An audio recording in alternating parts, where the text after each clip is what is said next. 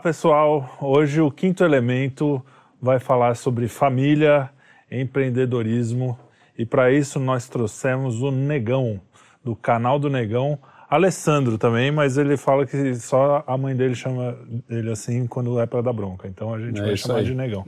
E ele é do, do, canal do Negão, do canal Eu Sou Seu Pai, também é, é, também é comentarista na Jovem Pan, no programa Linha de Frente. Isso. E está aqui para falar com a gente sobre esses assuntos e muito mais, né? Os assuntos sempre se ampliam no Quinto Elemento. E não esqueçam de assinar o nosso canal, de dar joinha, todas aquelas coisas. É, no final eu falo de novo para vocês não esquecerem. Comentar também é bom, é importante. E é isso aí. Vamos começar. Quem quer começar perguntando? Eu sempre começo. Eu gostei disso. Os assuntos se ampliam no quinto elemento. Não é? Que coisa pretensiosa. é, se ampliam legal, então, porque, porque a gente foge do assunto, não porque eles se é, aprofundam. É essa parte boa. Essa parte boa. Arthur, ah. tem a honra.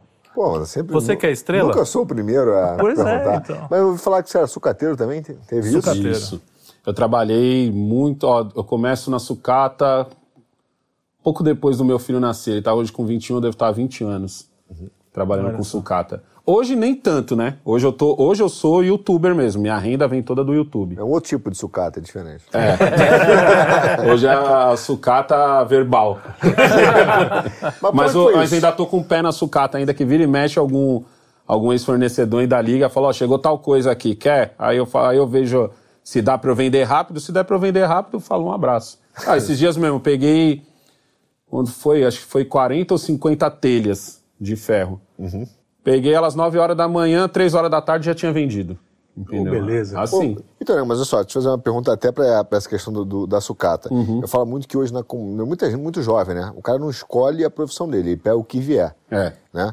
A tua decisão de ir pra sucata foi porque era o que tinha? Como é não, que foi? Não, porque assim, ó, o meu pai, ele sempre trabalhou com sucata. Ele começou ah. na, na garrafaria, ele era garrafeiro, isso 50 anos atrás, 50, 60 anos atrás. Depois, conforme a entra a garrafa PET, o vidro começa a perder valor.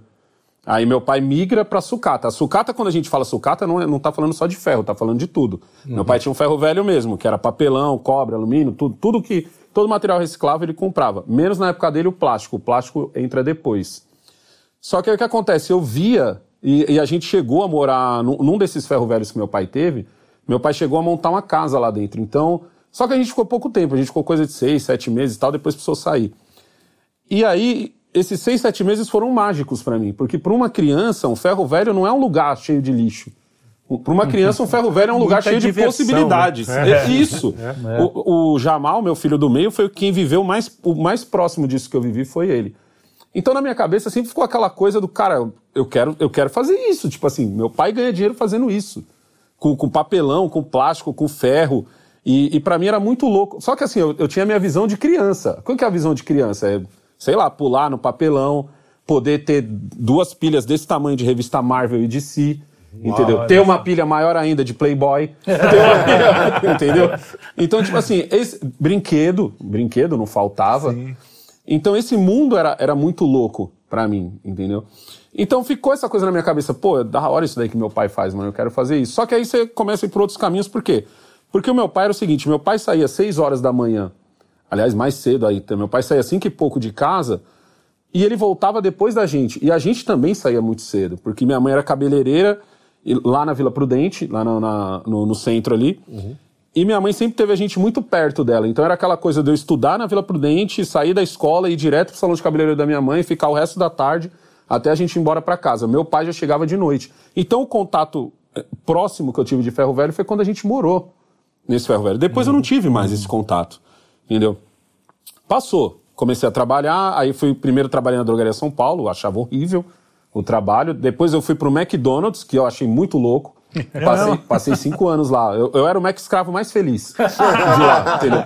Não, porque ó, ó, como é a coisa. Eu não precisava trabalhar. É, é, da hora quando eu tenho que falar isso pra molecada, não eu sou seu pai. Uhum. É. Porque normalmente o cara mais velho ele chega e fala: Não, porque eu ralei, eu fiz. Às vezes nem ralou, mas ele pá, meteu uma mão e falou: Eu ralei, eu fiz, eu aconteci. Eu falo, mano, na boa, eu nem queria, velho. Tá ligado? Porque eu já tava muito feliz com o que eu tinha. Eu já eu, eu, eu conseguia pagar minha, minha academia, então para mim tava show eu conseguia comprar minha camiseta regata e minha bermuda, então, tipo, Se eu precisasse, se eu precisasse de dinheiro, ia ser pra quê? Sei lá, pra levar uma menina no cinema. Eu já tinha músculo. Pra que, que eu ia estar preocupado com isso? Então, mi- minhas prioridades não eram a que normalmente. Então, então eu entrei no McDonald's sem essa preocupação do dinheiro, que era a preocupação de muita gente. Aí Sim, você conhece, é. você começa a conhecer gente. Foi, foi um dos tempos mais felizes da minha vida, porque eu aprendi muito lá. Eu sou grato ao McDonald's.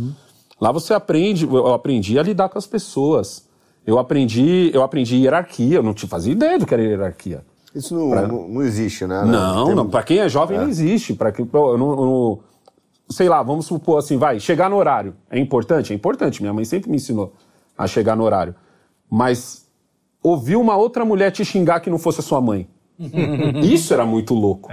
Tá ligado? Você, você, você conhecer. Porque pra mim, era, o mundo era dividido entre as mulheres da minha família e as mulheres do mundo. As mulheres da minha família eram muito fortes. Eram, eu, eu falo que eu fui criado pelas mulheres de Tenícera. Tá ligado? Da, da, da Mulher Maravilha. Só que lá podia entrar homem. Entendeu? então eu, tive- eu tinha isso da família da minha mãe, eu tinha uma parte da família do meu pai, era tudo mulheres fortes. Mas pra mim o mundo era aquele. Então, tipo assim, o, o máximo que eu tinha saído do mundo era pra escola. E pra escola eu tinha as minhas irmãs na escola, então. Que não era ainda as mulheres de tenícera, tá ligado? Mas quando você vai trabalhar e você começa a conhecer outras mulheres fortes, era um outro mundo Você pra teve mim. uma chefe que era. Nossa, eu tive uma. uma- foi a primeira mulher que me mandou tomar no cu, velho. e, tipo, pra mim, caiu o queixo, assim, por uma coisa, uma merda que eu tinha feito lá. E ela chegou muito brava, dando comida de rabo em todo mundo. E eu, tipo assim. Caraca, mano, ninguém tinha falado comigo assim, fora minha mãe, entendeu? Mas eu tinha. Eu, eu- eu não fiquei puto, vamos dizer assim. Eu senti respeito. Você tá ligado? Porque você começa, você começa a. Eu sempre fui o cara que foi. Eu, eu gostei de observar. Eu, eu, eu gostava de ver pessoas que eram mais fodas do que eu e eu não ficava tipo, com inveja. Eu queria aprender. Eu queria ficar perto. Então eu não ligava pra comida de rabo. Ela, ela na verdade, como ela tinha uma autoridade real, Isso. isso não te, não te É, mas ela revolta, não tinha. né? Não é que Só nem revolta- hoje. Não é que nem hoje que esse o pessoal vende muito essa coisa do. Ó, você, tem, que- você tem que me respeitar e pronto, por, É, sei lá, porque eu sou exatamente. negro. Ou porque eu sou mulher, ou porque eu sou gay, ou porque eu sou gordo, ou porque eu sou magro, ou porque eu sou alto, ou porque eu sou. Não, ela tinha, ela tinha isso natural Conquistou o nela. respeito. Ela, ela conquistou, en- entendeu? Então, tipo assim, em momentos de, de crise e tal, ela era uma chefe muito foda de falar, ó, você vai fazer isso, você vai. Não, não era uma chefe de. Você quer fazer isso? É. Você acha assim? Não, ela fala, você vai fazer isso e pronto. Sim, sim. Você ficava puto com ela quando ela falava isso, mas tipo assim, depois você, você prestava atenção, você falava, caralho, mano. Foi foda ela ter falado isso. Não vou admitir também pra ela, então eu não Claro, vou dar esse claro. gosto, mas tipo, foi foda o Mas que ela a coisa fez. andou do jeito é, que ela a falou, coisa né? andou do jeito que ela falou. Então você. E, e era muito louco isso, porque isso era o contrário do que a cultura me, me, me, me pregava. Então, por Em exemplo. que sentido a cultura despregava? Como assim? No no meu caso, mais a música, porque você ainda não tinha internet, então como eu consumia muito rap, você, você acabava ouvindo o quê? Tipo assim, mano, negro não vai ser nada, ou provavelmente vai, vai ser fadado a ser um cargo muito submisso, ou não tem oportunidade, isso e aquilo. Concordo, tá ligado? Em partes. Mas, tipo assim, meu primeiro chefe era um negão. Você tá ligado? Meu primeiro chefe, o Almeida. Eu sempre cito ele porque, porque eu fui muito cuzão com ele. Pode falar palavrão aqui? Depois tem um cara à colocar vontade. pi. pode Não, pi, tem, um, Tem um cara, pi. tem um cara que Tem, trabalha pra pôr o pi. Os Eu fui muito, fui muito merda com ele, fui muito cuzão com ele, entendeu? Porque assim, a minha mãe era empreendedora, meu pai era empreendedor, não faltava nada em casa, literalmente não faltava nada. Então, minha mãe, a gente viajava duas vezes por ano. Minha mãe gostava muito de ir pra Bahia. Minha mãe é da Bahia, meu pai é de Alagoas, meu pai, meu pai é do tipo que, do tipo que eu sou hoje, não quero ir pra lugar nenhum. meu pai era esse, tá ligado? Tipo, eu já trabalhei a semana inteira, o que, que, eu, que eu vou fazer em outro lugar? Não quero. Meu pai é esse, tá ligado? E eu sou isso hoje. Só que minha mãe não, minha mãe catava as cri e falava, ó, nós vamos pra Bahia, e falava pro meu pai, falava, ó, vou pra Bahia daqui 15 dias eu volto. Meu pai, vai lá. Se vira aí. É, só que assim, então, tipo assim, não faltou nada. Eu tive os brinquedos que eu quis, lógico. Era Natal e aniversário. Sim. Mas tive, tá Sim, ligado? sim, tipo. e- É, então, casa, sim. eu, eu tive os brinquedos top dos anos 80, 90 ali, mas tipo. Eu, eu gosto de brincar que era sempre com atraso. tá? Eu, tinha, eu tinha um delay de, de seis meses a um ano. Depois que passasse o, o tempo do lançamento, eu, eu ganhava, tá ligado? Eu tinha um delay. Mas eu tinha, porque tinha camarada meu que nem tinha. Pô, eu fui um dos primeiros moleques da rua a ter um computador. Olha só. Tá ligado? E aí, tipo assim, então, dinheiro não era um problema pra mim. Então, quando eu começo a trabalhar, quando eu entro na drogaria São Paulo, que eu odiava, porque eu tinha que usar calça social e sapato, né? lá que eu fiz a promessa de que no futuro eu não usaria. então, e, e para ter um serviço do tipo passar o dia inteiro estocando, sabe? Era, um, era uma farmácia. Pô, você vende uma pasta de dente por dia. Sim. É, o pessoal entra para comprar remédio, entendeu? Então você passava o dia inteiro parado. E entrou, eu lembro até hoje que entrou eu, um moleque branco. Tá ligado? Então eu vinha de uma família pampa, não era rica, mas tipo assim. É que quando você. Eu, eu gosto de falar. Do, eu gosto de citar o empreendedor, por quê? Porque quando você não é CLT, as oportunidades aparecem pra caramba. Entendeu? A CLT te prende. Então entra um moleque branco comigo que era criado pela avó e precisava muito do emprego.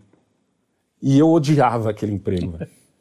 Eu odiava. E o Almeida, quando ele me viu, tá ligado? E o que, que ele viu? Ele viu aquele, porra, mano. Ele me vi, ele se viu em mim, tá ligado? Ele olhou pra mim e falou, pô, eu vou ajudar esse moleque, mano. Olha esse moleque, esse moleque é negro igual eu, mano. E ele, era- ele era um negão. Ele não era só negão, ele era o negão. Aquele negão que fala grosso, aquele negão grande, tá ligado? Que, que entre a voz dele ecoa. Ele era esse negão, tá ligado? Aquele negão James Earl Jones, assim, sabe? Que, de blues. Que fa- é, negão de blues, boa. de blues, Que é. fala e a voz ecoa, que a voz treme, tá I'm ligado? your father. É, e, e- e, tipo assim, mano, e eu era o cara que, mano, cala a boca, velho. Não, e ele era aquele cara que queria dar lição de moral. Eu falo, eu falo pros moleques do Eu Sou Seu Pai que eu sou o Almeida hoje. Porque eu falo com os moleques dando lição de moral e o caramba quatro, mas ele falava comigo. Só que eu, eu percebia que ele tinha uma espécie de. de- não não sei se é prioridade ou. Preferência. Preferência. Preferência, acho que é a palavra É. certa. Mas ô, deixa eu fazer uma pergunta, pegar um gancho rapidinho aqui. Aham. Cara, o, o- você falou da questão do Almeida e do primeiro esporro. Isso. Eu, quando comecei a trabalhar também, apesar. Também todo jovem é meio folgado, né? Lógico, então o cara entra muito. lá, eu também achei. Principalmente pô, se ele não precisa. É isso. Principalmente se ele não Então, eu precisa. entrei- Entrei lá, pô, tinha feito faculdade, achava que era o. Pô, eu tava fazendo engenharia, levei logo aquele esporro e você cresce, né? Porque você Aham, cresce. sim. E jovem tem que levar esporro. E eu acho que eu cresci, cara. Não levei a mal o esporro, não. não. Agora, qual a tua impressão, já que você fala com os moleques do Eu Sou Seu Pai, qual é a impressão que você tem hoje? Da A galera tá mais sensível? Tá. Fica muito. Não pode, não pode, não pode levar esporro? Não, não, não, não, não. O sensível não é nisso, nesse ponto. Ah, É, o que é? sensível, eu percebo muito. É, é como se tivessem feito uma. Não sei se lavagem cerebral é o, é o termo certo, porque lavagem cerebral teria que ser de uma vez. Mas parece que tá acontecendo uma coisa gradual, Um envenenamento da um da- da envenenamento mente. dos moleques que tá ficando muito cuzão. Muito. Porque meio sem testosterona, tô tirando, tirando moleque. E- Mas não é. É, é- é aos poucos, aos Uhum. pouquinhos. Entendeu? Então, às vezes os moleques fazem umas perguntas pra mim que eu fico assim de boca aberta, que eu falo, poxa, nega, ó, ó, ó, você quer ver uma coisa que, que, que me. A, a pergunta que mais fazem, assim, que vira e mexe essa pergunta aparece, apesar de eu já ter respondido um milhão de vezes. Principalmente no Pergunte ao Pai. Tá ligado? Pô, negão, como é que você fazia pra chegar numa mina quando você era mais novo? Eu falava simples, eu chegava e falava, oi, tudo bom? Meu nome é Alessandro. É, Mas Será funcionava? que é- é- não, será a, que a eles- melhor pergunta é que vem depois. Mas funcionava? 99 Claro que não. não. Falei 99% das vezes não. É, eu também, pô. Eles acham que tem uma Que vai ser tudo regra que fácil. vai Isso, funcionar e que vai ser é. fácil. Te juro, mas é diferente do, do nosso tempo, porque o nosso tempo tinha muito aquela coisa da cantada. Dá uma cantada que vai dar certo. Pô, na não dava primeira você também, é. percebia que não ia dar. Lógico, lógico. Porque, ah, porque, ah, quando você ouve, parece que faz muito sentido. É. Mas quando você tenta, você fala, não, pera aí, mano. De- Porque depois que a mina fala não, que você fala, puta, mas peraí, que, que merda que eu foi que eu falei? falei, É. velho? Que merda? E eu falava, eu falava pra eles Ela isso. sai rindo, aí você fica Isso, eu falo pra eles, eu falo, gente, é, vocês vão ter que fazer várias vezes. Várias vezes, várias vezes. Cada mulher é uma mulher. O- Homem é Exato, tudo igual, eu exato. falo muito Homem- isso. é isso mesmo. Eu falo, homem é tudo igual. Nós somos todos iguais. A gente, a gente é pensamento limitado. Eu, te- eu falo pela Alana. A Alana é minha filha, de 5 anos. Eu falo pra Cleide assim, eu falo, meu, graças a Deus eu tive os dois meninos primeiro. Porque se eu tivesse a Alana primeiro, eu ia achar que os dois têm problema. Eu ia- mano, eu ia achar, velho. Porque a Lana, a Lana é, é fora do comum. Às vezes- ó, a Lana tinha três anos, ela já trocava ideia. E a gente trocando ideia assim, às vezes ela fala umas palavras que eu falo assim, onde você tirou essa palavra, ninguém? ele ah, eu ouvi não sei aonde. E tipo assim, não é ouvir e jogar como se fosse uma palavra aleatória. Não, ela ouviu Sabe o no contexto. Sabe o contexto. E eu falo, mano, elas são mais evoluídas que a gente. Não tem boi, velho. Não tem boi. Então quando você Tanto é que achar. mandam na gente. né? É, eu falo, quando você achar que você tá conversando com uma menina e você tá, tá sendo. o- Se o- achando o- especialzão. é. o especialzão não é, velho. Essa menina já te viu antes, ela já, já se preparou o intelecto dela Ela pra que te aguentar. escolheu, né? Ela que te Essa escolheu, é eu falo isso. Por isso você tem que tentar as, as 90, da- das 100, 99 não. e deu um não, tranquilo, entende o que você fez de errado, entendeu? Porque muitas vezes, na maioria das vezes, o erro vai ser seu. Entendeu? Nem, não é porque ela não achou você bonita ou porque ela não gostou de você. É porque você falou merda. Você só achou que ela tava falando uma coisa Tava muito abafando. É, especial. ou, ou falando na hora errada. Ou, É, né, ou sempre falando na hora timing. errada, ou no- Tem muita certo nuance, time, né? Eu Tem acho que a molecada nuance. hoje, ela, ele espera uma receita, porque tudo tem receita, né? Exato. Seja um homem, seja Tutorial, não sei o quê. tutorial tutorial. Arraste É, pra sempre se cima vende. e resolva Não, mas sua tem vida. uns caras que vende isso. Tem É, uns caras que tem curso. Hoje não, porque eu tenho de curso. cantada. Aí você Fala, vai ver a vida pessoal dele. Meu direto, isso, você vai ver a vida pessoal. Tem cara que fala mal de casamento. Eu fico, pô, eu falo, pelo amor de Deus, é, a melhor coisa que eu fiz na vida foi ter casado. Sim. Entendeu? E principalmente porque eu casei com a pessoa certa, porque eu sei que eu quero casar com a errada. e não desistir. Aí eu, eu falo- eu brinco com os moleques que eu falo assim, eu falo, mano, não tem boi, velho. Você vai ter que tentar com mulher. Porque a segunda opção é homem. Tu curte? Não curte homem? A segunda opção é essa, velho. E tem- aproveita enquanto não é obrigatório. é, eu falo, cara, você não tem, sendo você não tem escolha. Você escapatória. ainda pode escolher. Você não tem escapatória, porque se você não curte homem, é isso, você vai ter que aguentar, você vai ter que, você vai, você vai ter que saber se virar e não tem a opção de desistir. Não existe a opção de desistir. Desistir é pros fracos, velho. Entendeu? Porque você vai encontrar, cabeça de- vai encontrar alguém firmeza. né? Não só na paquera. Não só na paquera. É, sim. Então, eles têm, eles têm essa vida. visão do que desistir é uma opção, né? O cara tem essa, essa opção. É. Acho que o jovem tem essa opção hoje. Aí que é- vira em céu, né? É, cara, o cara vira e fala assim, ah, cara, desistir faz parte, assim, é, é- é- o- pô, você viu no Mas Olimpíada? hoje tão vendendo que a que- desistiu num, pô, É. numa competição lá e saiu aplaudida como herói. Sim. E era É. o contrário, você fala, Ah, pô, sim, cara, se lembra? Acho que foi É, sim, não foi? Você tirou Foi a vaga aplaudido. de alguém. Eu lembro que eu falei É, isso. Eu falei, cara, mano, você tirou a vaga de alguém. a velho. derrota, né? Eu falei, não tem problema você não ir, o problema é você ter ido e ali você ter desistido. Que pelo menos você corresse e, e- e perdesse. Sim. Sim. Quando você desiste, você tirou o rolê de alguém, mano. E, e fora as pessoas que estão indo junto com você. Não, Eu falei muito e- isso. Falei, e- um atleta não vai sozinho. Sim, exatamente. Tem uma galera junto com ele. E dá pra ir além ainda. Não é só não desistir. Além dela ter desistido, ela foi ovacionada, né? Isso. Ou seja, toda a sequência tá errada. Não é só o fato dela Aí ir, não é só entra, o fato entra na coisa que os desistir. moleques têm hoje em dia de, de, de fa- de- Ah, uma pergunta que meu filho me fez outro dia.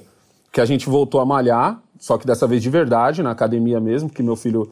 A gente tava fazendo só calistenia. Eu falo de verdade, mas eu não tô zoando a calistenia, que senão tem os caras da calistenia que fica puto, tá ligado? Eu falo, não, porque meu filho já chegou num.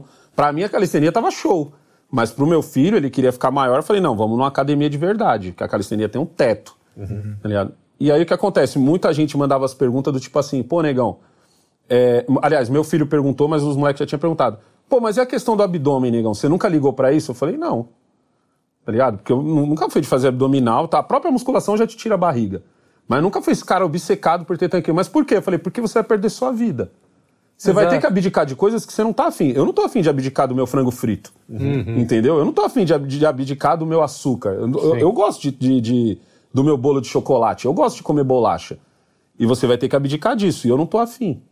Entendeu? Então, tipo assim, você- se eu fosse um cara que fosse atleta, ou se eu fosse um cara que tivesse afim, aí era outros 500. Isso aí. Entendeu? Então vocês têm que saber fazer essa divisão, por quê? Porque fica, hoje em dia estão vendendo pro moleque o seguinte: ah, você tá gordo, isso, e, e as pessoas têm que te aceitar assim. Entendeu? Eu falo, não, você tem que se aceitar assim. Você tá gordo, você tá achando da hora? Tá gordo? Tá, tá a pampa pra você, Mas tá tem que gordo? ser honesto, né? Porque não Seja adianta honesto. falar que tá da hora. Seja É, porque na minha A época o vai moleque, chorar no travesseiro. Na minha época, o moleque que era gordo, ele era o gordão. Não existia o gordo. Existia o gordão. E o gordão, na maioria das vezes, ele era temido. Hoje que o gordão crer. é zoado. É isso, cara. Na minha época, o gordão era temido. A gente Na tinha medo do o gordão gordão. era boa de porrada. Era de é porrada. É, o era bom de porrada. Era o bom de gordão batia. porrada, ele pegava É, mulher, é. ele pegava mulher e a gente ficava assim, mas como é que ele consegue pegar mulher? Porque ele tem autoestima alta. Ele não tinha esse negócio do me aceita que eu sou gordo. Eu sou gordo e pronto. E ele Exato. se orgulhava disso. E ele te dava uma barrigada.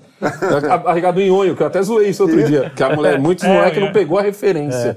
Teve uma nhonho. Agora, hoje eu vi. Achou que fosse Rodrigo Maia. Mas né? o, o, o, o, Hoje foi lançado esse negócio de virar lei, a gordofobia virar um. Crime. Hoje, crime. Crime. É, Hoje não virou, Você, querem é, que- quer- querem hoje, é um hoje projeto. não, não. O que aconteceu hoje é que vários jornais deram a notícia, a mesma notícia. A mesma né? notícia. É, isso mesmo- é o- Ou mesmo seja, o título, gabinete né? do ódio é o deles gabinete lá. do ódio dele. Não, porque tiraram, tiraram dos moleque o direito de, de, de revidar. Eu sempre falo isso. Eu falo, você tem o direito de revidar, é o seu direito de- divino de revidar. Então, se alguma coisa te deixou puto, revida. Você não pode, você não pode é, é, revidar com chororô. E, e é justamente quando você retira o direito de, de, de revidar do, do, do moleque, é quando ele começa a se amansar e, e, e, a, e a chorar É. E virar um frouxo. e virar um frouxo. E é literalmente isso que tá acontecendo. Tá ligado? Então o moleque fica naquela de. O moleque aceita aborto. De boa. Ele aceita. Porque na cabeça dele é tipo assim, mano, peraí, eu tô tirando um problema. Ele, ele esquece o, o- Tipo assim, eu, eu sou um cara que vejo isso co- como assassinato, tá ligado? Sim. Pra mim, para mim, quem tem que dar o- Yeah. a diretriz é o Yeah, médico. Se o médico, se a, se a comunidade médica sentar e disser assim, negão, é o seguinte: a partir desse ponto aqui, a- daqui pra cá é um ser humano. Porque hoje a discussão tá no do tipo assim, ah, então quando você bate punheta também você tá abortando. Não, calma, tá ligado? então daqui pra cá, tal. Só que pro moleque, o que estão vendendo pra eles é o seguinte, pô, então tá a pampa, mano. Porque é um problema a menos. Porque casamento vai ser horrível, porque essa mulher vai te fazer um inferno. Porém, não, te contar uma Tem uns homens que. Porque quando é uma feminista, tá tranquilo, mas quando é um homem que te vende isso. Sim. Mas ó, Olha, cuidado, hein, cara, porque hoje em dia a comunidade médica, científica, tá falando que pagarem por falar, às vezes, né? É, E aí o cara pode. Virou religião É, um Nem pouco. isso, é. Eu Vou, vou te falar esse negócio do, da, de- do homem que tá tão frouxo, o moleque tá ficando frouxo. Eu vi uma história aqui, conversando com o pessoal da. com as meninas aquela vez que a gente fez aquele café para tias. Cara, inacreditável. Ela me contou o seguinte, Arthur, quando teve o negócio do, do- na comunidade, o problema da, da renda, muita mulher saiu para trabalhar. Aí o, o cara falou, beleza, vou ficar em casa, porque houve essa inversão, o feminismo. Chegou lá, o cara achou legal, porque favoreceu os canais, como você fala, né? O cara falou, pô, que bom. o feminismo vai é é ótimo pra É, canalha. Aí a mulher não arrumou emprego. Então o que ela, ela falou assim, Arthur, o que acontece hoje, o- a, a mulher vai e se prostitui por 10 reais com o marido sabendo em casa. Eu falei, cara, que isso, cara? E o cara não faz nada? Não, porque pra ele quer Não o tem nem conforto. bril, né? Eu falei, É. o cara não tem bril, velho. Saber que a mulher tá se prostituindo, cara. Mas é por isso que eu falo que não pode ser usado. Muita gente usa o termo lavagem cerebral. Lavagem cerebral seria se fosse do dia pra noite. Tipo, Uhum. a, a- o uma, uma coisa que eu falo que é lavagem cerebral foi as máscaras. Porque não foi uma coisa gradual e não foi uma coisa com lógica. Foi uma coisa do tipo, irmão, vai, faz ou usa. tu vai morrer, ou faz e não sei o quê. Isso. E pá, e funcionou. Isso foi lavagem cerebral. Foi muito rápido. Foi É. coisa de semanas, já era. Tipo, Uhum. mano, você saía sem máscara, nego, parecia que você tava com a arma, tá ligado? é. Então isso funcionou. Agora, no- nesse outro caso da, da frouxidão, eu acho que tá vindo aos poucos. Eu acho que tá vindo mais dessa coisa do, ó, você não precisa mais cuidar de você, entendeu? Você não precisa mais cuidar de você, todo mundo tem que gostar. Só que a vida real não é assim. Isso funciona pro influenciador. Sim. Tá ligado? O influenciador vender isso, funciona. O, o, o- cara, a- aquela. Você vê muito essa, esse pessoal. Que é igual. E isso tá rolando em muitas áreas que assim, não pode falar só do cara que, ah, mas tem aquela gordinha que tal, e ela, e ela mostra isso e tal, não sei o que, ela é feliz com o corpo dela. Pô, que maravilhoso! Ok. Mas, meu irmão, é igual, igual aquela coisa, Ninguém ah, é vai ter contra gorda isso, na né? praia. Eu, eu É. lembro que eu tava, a gente tava em. A gente tava em Bertioga. Sempre A gente tava em. Bertioga, saiu esse bagulho. Ah, porque vai ter gorda na praia, aceita. Aí eu falei assim, minha filha, eu tô aqui uma semana em Bertioga, ainda não vi as magras, tirando minha esposa. minha mina é a única magra aqui. E tamo junto, tá ligado? Não tô, não Ninguém tô- tá reclamando, né? Ninguém tá reclamando. E elas estão a pampa aqui. Mas o curioso é isso, eles estão enrijecendo as mulheres e Isso. afrouxando, E afrouxando os homens. E afrouxando os homens. Né? Quer dizer, uma inversão clara da, da, da postura natural. Esse- esses, né, dias do eu fiz homem. um, esses dias eu fiz um tweet zoando isso. Não sei se vocês já viram o novo trailer do Thor. É Thor. Amor e não sei o quê. Ah, amor e Trovão. Acho que, Que é o Amor e Trovão. entrega o martelo. Que eu pra- falo que, que- eu falo que tem a Tora, que é a, é a mulher do Thor, tá ligado? Aí eu falei assim, falei, mano, tô inconformado com essa, com essa, com essa Tora. Porque assim, pra mim, alguém que vai segurar o Mjolnir tem que ter. Mjolnir é o, o martelo do Thor. Tem que ter pelo menos 40 de braço. tá? E me trazem a mina magrinha É, que teve. Eu acho que ela, ela ficou doente, tanto que ela foi pra Asgard porque ela fica doente. Tá ligado? E a mina magrelinha segurando falando, mano, não dá, tudo bem, ela pode É ser. é o ela empoderamento. Pode, ela pode ser a portadora. Em contrapartida, você tem as, as princesas da Disney tudo braçudona. É. Eu falo, cara, não devia ser o contrário, tá ligado? Tipo, Não, é- e é engraçado que uma mulher, fo- ela é forte na sua feminilidade. Você teve Isso. uma mãe forte, pelo que você falou. Exato. Aliás, você, é, é interessante, você foi uma pessoa que tem todo esse discurso, assim, o, o homem, a mulher e tal, e você teve um pai e uma mãe, pelo jeito, pelo que você falou. Aonde que- minha mãe comandava que a casa. São, são muito fortes, mas mesmo seu pai era, uma, Mas na- era mas um bom da- pai, era um pai ali Homens, presente. papel de Só pai fazendo o seu papel, fazendo Meu o seu... pai- Manutenção. meu cada um fazendo, manutenção. cada um fazendo o seu papel. né? Homem com o papel de homem e mulher com o papel de mulher. Eu falo tanto isso, tá ligado? Eu, eu, acho, eu, acho, eu acho perigoso esse, esse discurso, porque assim, nós, nós, nós brasileiros, a- a- as, mulheres que, as mulheres brasileiras não são mulheres fracas. Exato, quando, você, quando, você, quando você assiste um documentário, uma série americana ou europeia, as mulheres são, são um- um- eu não sei se fraca, frágeis. Elas são, São frágeis. frágeis, isso. Não Sim, é fraca, sim. é diferente. Elas são frágeis. Parece que qualquer coisinha. Ah, eu preciso ter cinco amigas aqui sentada e não sei o quê. Uma mãe brasileira, não. Que eu, eu usou que eu falo que a Sustenta mãe, a mãe afro-nordestina. Eu usou que eu falo que a, a educação afro-nordestina. É uma mãe que chega e põe ordem na casa. É uma mãe que ai do filho se ela chegar, a louça não tá lavada. É uma mãe que ai do filho se ele chegar e tiver tirado nota ruim. É, Entendeu? a moça que trabalha na sua casa. O- Sim, é. É, Um o exemplo pai é o, o pai é o, o, o pai é o Bop.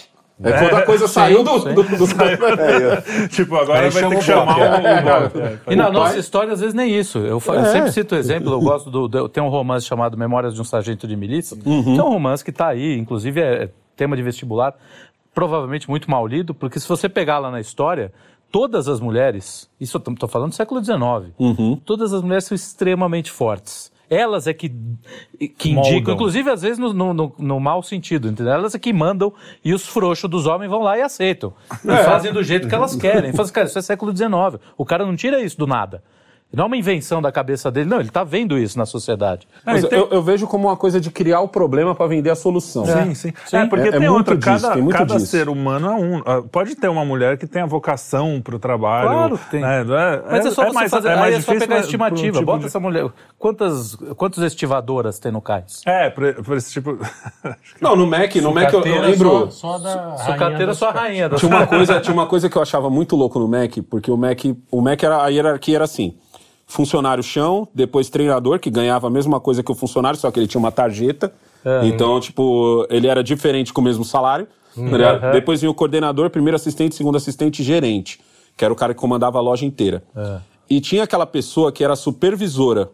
Era o- Passava o- de loja em... passava de loja em loja. Então ela era responsável por, sei lá, a loja do setor leste. Então ela tinha, tipo, 10 lojas no setor dela. E ela, e ela aparecia como uma visita. E eu lembro que tinha uma. A maioria das supervisoras eram mulheres, entendeu? E era muito louco quando elas chegavam, porque os gerentes tremiam. e essa era uma cena muito louca de assistir, velho. Tá ligado? E eles, e eles tremiam de medo, porque era uma mulher que tinha poder de chegar e falar assim: cara, você tá demitido. É. Linha. Aí eu olhava pro outro, Tá que era, tinha um merda. cargo abaixo dele e falava: toma conta da loja. Então, tipo assim, era muito louco você ver isso, e aí você entra naquela coisa do tipo assim, pô, mas as novelas estão vendendo que, que as mulheres, pra ser alguma São coisa, oprimidas. tem que, mano, tem que transar com alguém. E não é transar do tipo, tô subindo degrau. É transar do tipo, eu sou uma pobre coitada e engravidei do patrão e pum. Estão vendendo que todas as mulheres ricas são tudo fúteis. Sim, sim. Aí depois você começa a conhecer nesse mesmo. Isso, ó, tô falando do ambiente de McDonald's. Tô falando do ambiente que eu tô hoje, onde eu começo a conhecer um, um gente que tem mais dinheiro aí. Em- dentro do ambiente de McDonald's, você começa a conhecer mulheres que vieram do chão. Tipo assim, porque lá você tinha a opção de entrar como trainee, que você entrava, você pulava tipo cinco degraus, quatro degraus, você já entrava como assistente, tá ligado? E aí você começa a conhecer essas mulheres e ver como elas falam e ver como elas entram. Ninguém entrava assim, de cabeça baixa. Nossa, as mulheres entravam, parecia que tava vestindo uma armadura, parecia uma militar. Você acha então que essa, essa- ideia da mulher frágil, coitadinha, oprimida, não sei o que, é mais discurso do que era a realidade? É mais discurso do que na realidade. As brasileiras, eu tiro pelas brasileiras. É, no caso do Não, Brasil. você pega um busão, seis horas da manhã. Quantas vezes eu não falei isso? Em toda entrevista que eu dei, eu tive oportunidade. Eu falei assim, eu falo que, que é sempre quando eu entro aquele discurso do tipo assim, ah, negão, mas você tem que ver que existe um racismo assim assado no Brasil, porque se você olha para as penitenciárias, você tem uma maioria de pessoas negras e não sei o que e tal, não sei o que. Eu falo, não, beleza, tamo junto, concordo com você. Falo sempre assim, falo, concordo com você. Tamo junto. Mas sabe por que essas pessoas estão presas? Porque elas fizeram merda. Tá ligado? Tipo assim, ninguém passou na rua e falou assim, ó, irmão, você tá preso. tá ligado? Ah, negão, então você tá dizendo que não existe. Não, É, não. calma aí, Tem irmão. as Você- duras, de Você me citou todas as penitenciárias, eu estou. Já que a gente tá trabalhando com exageros. Falei, mas vamos esquecer dessa galera, tá ligado? Vamos falar daquela galera que, que sai 5 horas da manhã pra dar um trampo. Entendeu? Que ele sai lá da cidade de Tiradentes e ele vira até a Avenida Paulista. Vamos falar daquela mina que desce a rua de sapato. Como é que é o nome? Aquele Alto, sapatinho agulha. normal. E dentro da bolsa dela tem um salto alto. Sim. Vamos falar da mina que se maqueia dentro do metrô. É difícil você ficar em pé no metrô. E, ter- e você olha ao seu redor, É. tem mulher se maquiando, tem mulher estudando, tem mulher dormindo porque teve que cuidar do filho, tem mulher de todo jeito. E desse povo? Aí você não viu. Já olhou para um metrô para ver a cor da galera que tá lá? Entendeu? Aí é onde o pessoal normalmente se apega, onde entra aquela cultura do tipo assim. Por isso que eu falo que não é uma lavagem cerebral. É uma parada feita aos poucos. Ah, vamos olhar, vamos olhar no restaurante. Ah, é porque eu fui num restaurante e no restaurante só tinha eu de negro. Graças a Deus, porque o resto estava atendendo. Falei, graças a Deus que tem uma galera empregada. Porque deve ser foda você não ter um emprego. Tá ligado? Eu falei, como que é essa. Já parou pra pensar como é a vida dessa pessoa que tá empregada? Porque ela não tá lá de escrava. Porque vende como se fosse. Eu, eu, eu fui esses dias no. Cê- Aquele que vende frutos do mar, como é o nome? É. Coco não sei o quê. Coco Coco, bambu, do. coco Coco bambu. Puta, eu ia falar coco do bangu, que toda hora eu tava errando esse nome. Eu fui no coco É, bambu só, esses pegou dias. tua mulher nessa, né? Eu Fui. vi a história. Foi tua mulher no aniversário, não foi esse Isso, casamento? eu nem queria ir porque era super caro. Foi graças ao Ciro, ao Ciro- ao Ciro Gomes. O Ciro Gomes falou mal do coco bambu, a gente deu essa notícia, aí a Cleide falou assim: é. Co- Como é que, é esse lugar? É um restaurante? Eu falei, mano, é um restaurante caro pra caralho, velho. Aí ela falou assim: então me leva lá no meu aniversário. Eu falei, você tá doida? Eu falei, desse jeito na live. Eu falei, você tá doida? Não é caro Outback, é caro, caro. Tá? É caro de deixar um rim, tá? Pra, pra voltar com camarão. Aí ela falou, não, e as mulheres que assistem a gente na live falou, não, agora a Cleide vai. Aí começaram a mandar superchat e Oh, pagaram. que legal, legal. Aí, pagaram o rolê.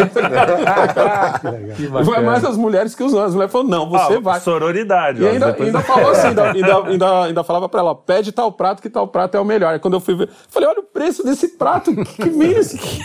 Tem que vir uma moça pra limpar a casa junto com esse prato pelo preço dele, tá ligado?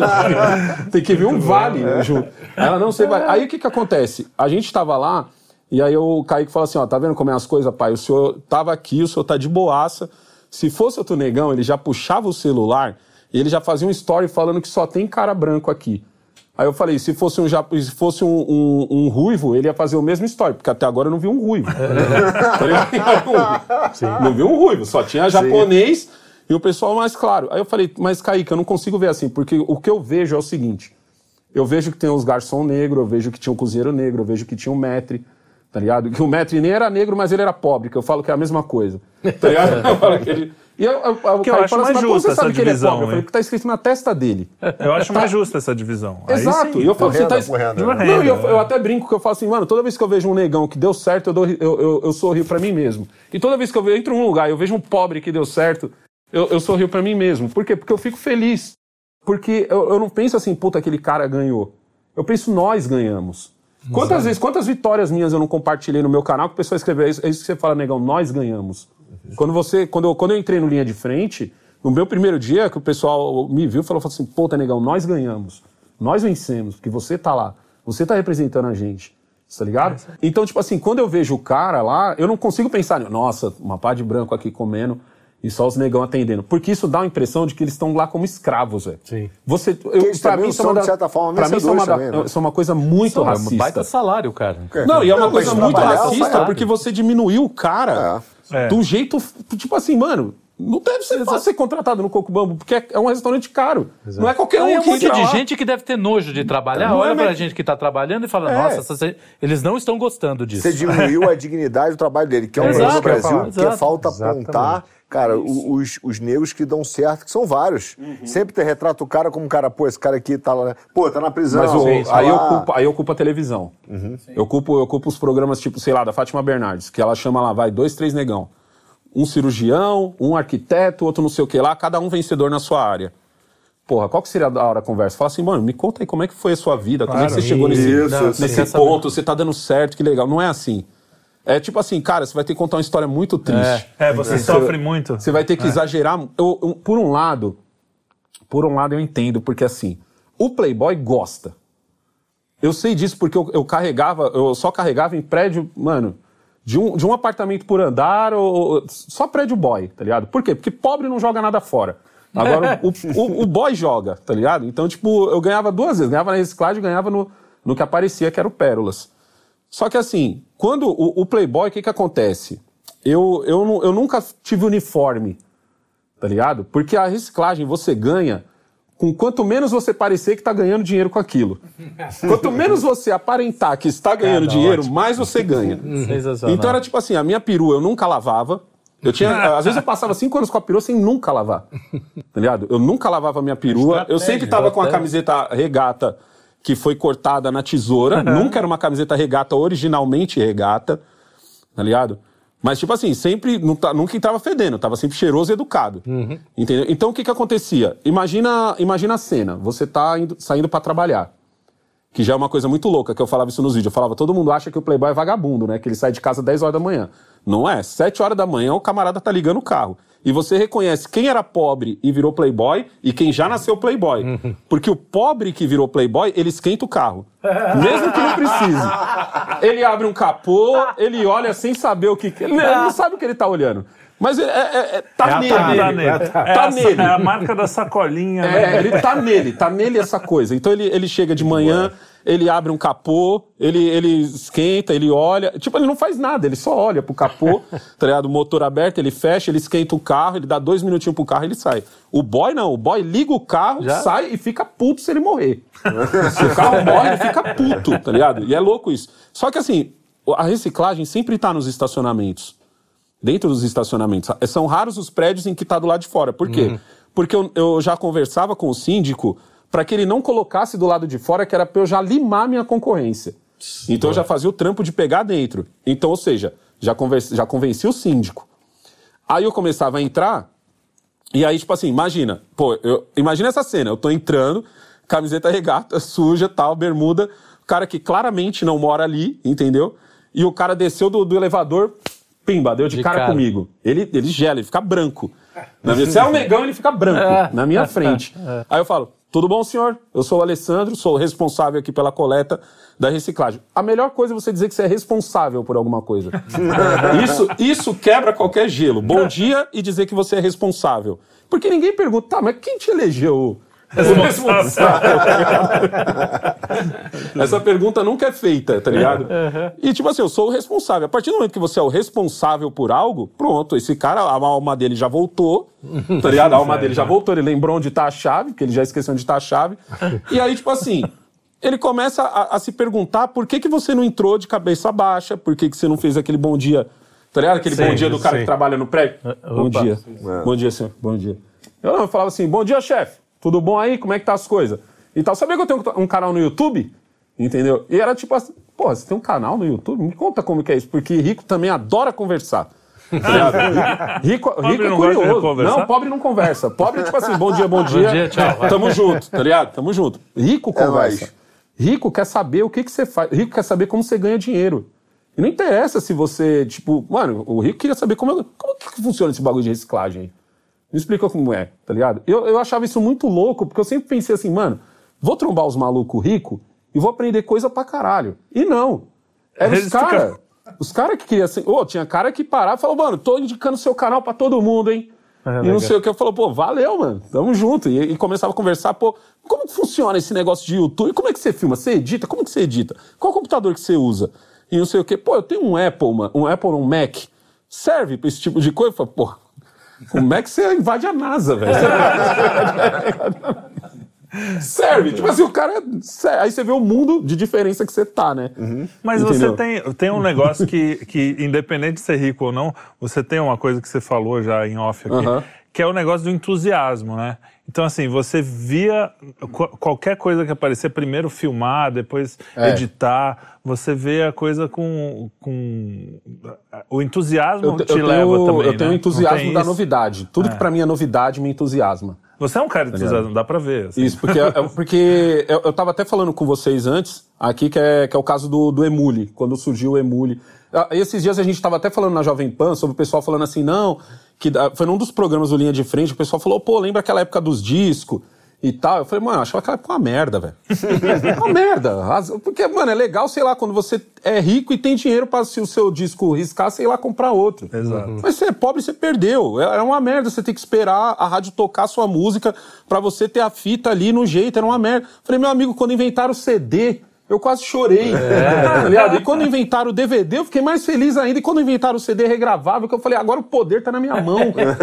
quando inventaram o Emule, que nem eu falei pra vocês, falei, meu, eu, eu, eu lembro, eu sou um cara que sou assim. Eu, eu, eu brinco com, com os moleques, até Eu Sou Seu Pai, no meu canal, que eu falo assim: é, eu casei com a minha melhor amiga. E às vezes eu esqueço isso, tá ligado? Às vezes eu esqueço que ela é minha mulher. Então, tipo assim, eu, eu vejo um barato engraçado, eu mando pra ela. E, tipo, caguei se ela vai gostar ou não, como eu mandaria pra um brother. E eu- toda, toda, todas essas coisas que acontecem de novidade, eu fico muito feliz. Quando eu descobri o YouTube, eu fiquei feliz. Quando eu descobri o Emule, eu lembro quando eu baixei o meu primeiro vídeo, o X Cracker, que é um, é um vídeo de skate, numa mini ramp, o Dial Song e, e Chris Haslam. Fiquei super feliz porque eu falei, cara, economizei 15 conto. Porque eu tava pagando 15 reais pra um, pra um camarada que pirateava os vídeos de skate, tá ligado? E eu, eu, eu senti uma sensação tão grande de liberdade, de poder baixar. Peraí, eu baixo a música que eu quiser? Eu boto num MP3? Agora, Tá ligado? Você não, acha, você não acha que tem um pouco. é, A molecada tem um acesso meio fácil às coisas? Por exemplo, Tem. o Spotify. O Spotify você tem tudo ali e ao mesmo tempo não é nada seu. Ao né? mesmo tempo você não tem nada. É, a gente tinha uma coleção meio que limitada de discos e aquilo era pra gente uma coisa muito Uma especial, um lançamento Não, o- de um o- disco. Hoje, isso não, também não influencia nessa fraqueza dos Pra explicar pros Cara, moleque- Tá tudo ali lá. Pra explicar pros moleques que eu tinha uma pasta de, de, de recortes de revista de rap. E eu tinha uma outra pasta que era da Ginga Brasil, que eram as, que eram as músicas de, de cavaco que eu mais gostava. E eu tinha uma pasta só disso. Isso pra explicar o que é uma pasta. Eu Porque o, Ja- o Kaique já sabia o que era uma pasta, mas o Jamal, de 14 anos, não sabia. Não, e explica aqui que é uma pasta física, não É, é, é uma pasta isso! É. Isso, é louco isso. Porque quando você fala uma pasta, dá a impressão que você tá falando de uma pasta. Não, de imediatamente. a No computador, já- né? É, no- era um fichário ali que você é, ele- abria, ele tinha um plastiquinho. lá. Tinha o plastiquinho que eu, eu, eu, não, eu não rasgava a revista Ginga, eu tirava ali do, do, do clips, assim, tudo bonitinho pra ela sair certinho ali pra eu colocar ali. Que é ali que eu tava estudando o cavaco. Você toca, você toca cavaco? Toca mais Toco. alguma coisa? Qual é- Cavaco, qual é- violão, entendeu? Teclado, um pouco de teclado. Qual é a sua história com a música? Como você, porque você falou toda a sua trajetória e não apareceu a música. A, a música, a música é o seguinte: Quem quando a entrou? gente era pivete, como eu já tinha explicado, que a minha mãe levava a gente pro, pro salão dela. A regra era a seguinte: a gente ia pra escola, certo? Saía da escola, então a gente saía da escola meio-dia e meio, e a, e a minha mãe trabalhava do lado da igreja Santo Emídio. Ou seja, tipo, ela sabia que era meio-dia e meio porque o sino tocava. O sino da igreja tocava, badalava lá 12 horas. E, e ela, e eu tinha, tipo, 10 minutos pra chegar na- na- no, no- no salão de cabeleireiro da minha mãe. Eu tinha que sair correndo da escola e chegar lá. Ia passar o resto do dia lá. Eu não tinha autorização de ir pra rua brincar. Eu não brincava na rua. Eu literalmente passava ou, ou lendo alguma coisa, gibi e tal. Minha mãe fazia até assinatura das revistas, onde os moleque, onde o pessoal mais velho fala que eu era boy. Pô, caralho, tu tinha assinatura de revista, mano, da Mônica, tá ligado? Aí eu, e do, do, do, do tio Patinhas. E, a, e eu- aí a regra da minha mãe era a seguinte, ó. Quer ir ver a rua? Vai pra fazer algum curso. Então, uma irmã minha foi fazer balé, a outra, a outra fez outros cursos, tipo alemão, entendeu? E eu fui, e eu fui fazer violão, eu fui fazer o curso de violão clássico. Só que o problema era o seguinte, tipo assim, eu ia, eu ia mais na pegada de ver a rua. Então, tipo assim, eu tinha, eu tinha sei lá, 10 minutos pra andar até o, o- a escola de música e minha brisa era essa, era ver a rua. Ou então quando minha mãe mandava eu comprar passe escolar, que eu comprava passe escolar na Praça da Sé. Pegava o, o, o elétrico e ia até a Praça da Sé. Então minha brisa era essa, eu conheço o centro por causa desses rolês. Entendeu? Porque assim, tinha que ser ali, ó, relógio contado. Então eu tinha que gravar tudo na minha mente que eu tava vendo e para voltar para o depósito. Começo no violão clássico, mas eu não me dou, não me dou bem no violão clássico porque eu não conseguia ler a partitura. Primeiro porque era difícil. Segundo porque eu não tinha essa vontade de aprender isso, porque eu- o meu objetivo era ver a rua. E terceiro porque eu tinha um ouvido bom. E isso, isso eu falo, eu, eu sempre falo que isso quebra as pernas A gente de tem quem, esse problema. É o é, nosso problema. Quando você tem um ouvido bom, não faz sentido aprender a música clássica, porque se o seu professor começa a tocar a música pra você, você pega, você pega meia boca, Sim. tá ligado? Você pega tipo muito simples e aí você vai acrescentando coisa conforme você vê o outro tocar. E aí você fala, pô, pra que, que eu vou aprender, tá ligado? A ler partitura não faz sentido. Aí eu fico coisa de dois anos nessa brincadeira, entendeu? Começo a tocar até mais ou menos, mas depois eu saio. Volto na música, volto na música ali quando eu já tava, quando eu entro no McDonald's, que o pagode começa a estourar, eu já tava malhando, eu já tava grande, e aí eu falo, pô, aí os moleques do, do trampo, pô, eu queria, a gente podia ah, montar um grupo de pagode, porque todo mundo gostava de pagode, a gente ia, ia pro, pros rolês de pagode e tal. Aí eu falava, ah, mano, eu toco violão. Aí os moleques, como assim você toca violão? Eu falei, ah, eu toco violão. Aí, tipo assim, ninguém, ninguém acreditou, porque ali eu já tava, já tava meio grande já, eu, um moleque trouxe um violão um dia, eu toquei. Os caras, caralho, você toca violão? Eu falei, toco, mano, já tinha falado. Aí do violão eu aprendi o cavaquinho, vendo um outro tocar também. E aí, vendo um outro tocar, eu aprendi teclado. Porque não, não faz muita diferença. Pra quem é músico, tá ligado, mano? Dó, ré, mi, fá, sol, lá, si. Se alguém falar pra você assim, ó, mano, bate aqui é dó, bate aqui é ré, bate aqui é si. Daqui a pouco você tá tocando. Tá ligado? Demora um pouco, mas você toca. E aí, tipo assim, eu entro na música agora de cabeça, mas pra pegar mulher. Entendeu? Porque no final das contas é isso. É igual Todo musculação. mundo Ninguém entra na musculação porque quer ficar bonito. É, você entra na musculação porque você trombou uma mina que achou da hora isso. Tá ligado? A mina achou da hora um cara grande, você ficou com inveja e falou, porra, É. é, então é isso. Então é, é, entra naquela burrice binária de falar, ah, então é isso. Mas essa É, falta tá de vontade de, inclusive de, de namorar, de pegar mulher e tal, É. também tem, porque baixou um pouco a testosterona da galera, né? Uhum. Então, assim, isso também tira o drive do cara ir fazer alguma coisa pra impressionar, né? É, Ou então ele fica a- a bobalhão. molecada tá que é o que eu mais- ve- eu, vejo muito, Essa muito isso garotada também. é muito bobalhona hoje. O cara, moleque fica geral. bobalhão, tá ligado? Bobalhão do tipo assim, ah, eu, você tem que fazer isso por mim e pronto. Eu falo, não, idiota. Corre atrás Entendeu? dele, né? corre atrás, é literalmente correr atrás. É, é- é uma, coisa que eu falo muito no Sou Seu Pai, porque assim, eu tenho muitas meninas que me seguem. Eu já sabia que eu tinha por causa do perfil. Do perfil, assim, sei lá, tá escrito lá, Mariana Silva, e tá a foto da menina. Aí um dia, eu fiz um pergunte ao pai ao vivo. Peguei um link daquele do, do Streamlabs, Streamlabs, Streamyard, sei lá, daquele site que você consegue pôr a pessoa. Falei, vamos, vamos botar aqui pra ver. Quero ver a cara dos meus inscritos. Aí veio um moleque, mano, eu lembro até hoje disso, que era um moleque que falou assim, a dúvida do moleque era a seguinte, falou, porra, negão, era um pergunte ao pai. Pô, negão, aqui em casa tá embaçado, porque meu pai quer que eu faça direito, já minha mãe quer que eu faça medicina, e eu quero fazer, é, é, eu quero ser músico. Porra, que que eu, como é que eu convenço meus pais que eu posso ganhar dinheiro com isso? Então, tipo, eu, eu olhei assim e falei, mano, olha que muito louco isso, né? Porque você tá numa casa. Não, eu, eu, eu, não, vou mentir, negão, eu sou boy. Meu, meu, tipo assim, eu, eu tenho. Não, não, preciso, não preciso trabalhar. É, é da hora você ouvir isso, tá ligado? Eu sou boy, não preciso trabalhar. Aí eu, eu lembro de conversar com o moleque e falar, mano, não é assim, você quer provar pro seu. Ó, você não faz porra nenhuma em casa, você é um vagabundo. Você é um parasita, tá ligado? Então, isso é um parasita que seus pais amam. Só que você não pode se, se- aproveitar disso. Então é o seguinte: quer mostrar pros seus pais que ser músico é da hora? Faça os dois. Você não é o bichão? Você nem trabalha, tá ligado? Pois Por é. isso é, você não faz porra nenhuma. Estuda a porra do direito que seu pai quer tanto e estuda música ao mesmo tempo. E um dia você mostra pra ele que você faz mais dinheiro como músico que como advogado. Eu duvido. Mas é, vai saber. Tá ligado? Vai que é. Duvido. Mas se você for um talento inacreditável, É, vai tá fazer Eu mesmo. é duvido, mas vai saber. Então, Tá? Prova pra ele que você é foda. Só que nessa começou a aparecer as meninas. Pô, pai, o que que acontece? Pô, como é que a gente faz pra achar um cara assim que nem você, pai? Tá ligado? Que é assim, o, o- o- como é que faz? E, e o, o, o Pergunte ao Pai começa com bença pai. E se me chama de você, eu ainda corrijo. Fala, você não, caralho. Você não tá falando com seus amigos da rua. tipo, não lembra quando a gente ouvia isso? a gente ouvia isso. Mas você não, você não tá falando com seus amigos da rua, caralho. Tá ligado? E, tipo, e, tipo assim, os meus inscritos não podem falar palavrão. Com os meus filhos. Que é o que muita gente fala. Porra, mas você fala palavrão pra caramba. Falo. Eu sou o pai, pô. É, eu sou o pai. É, os meus filhos é assim também. E das Eles meninas vem muito isso, pô, porque a gente só tromba os moleque que não quer nada com nada na vida.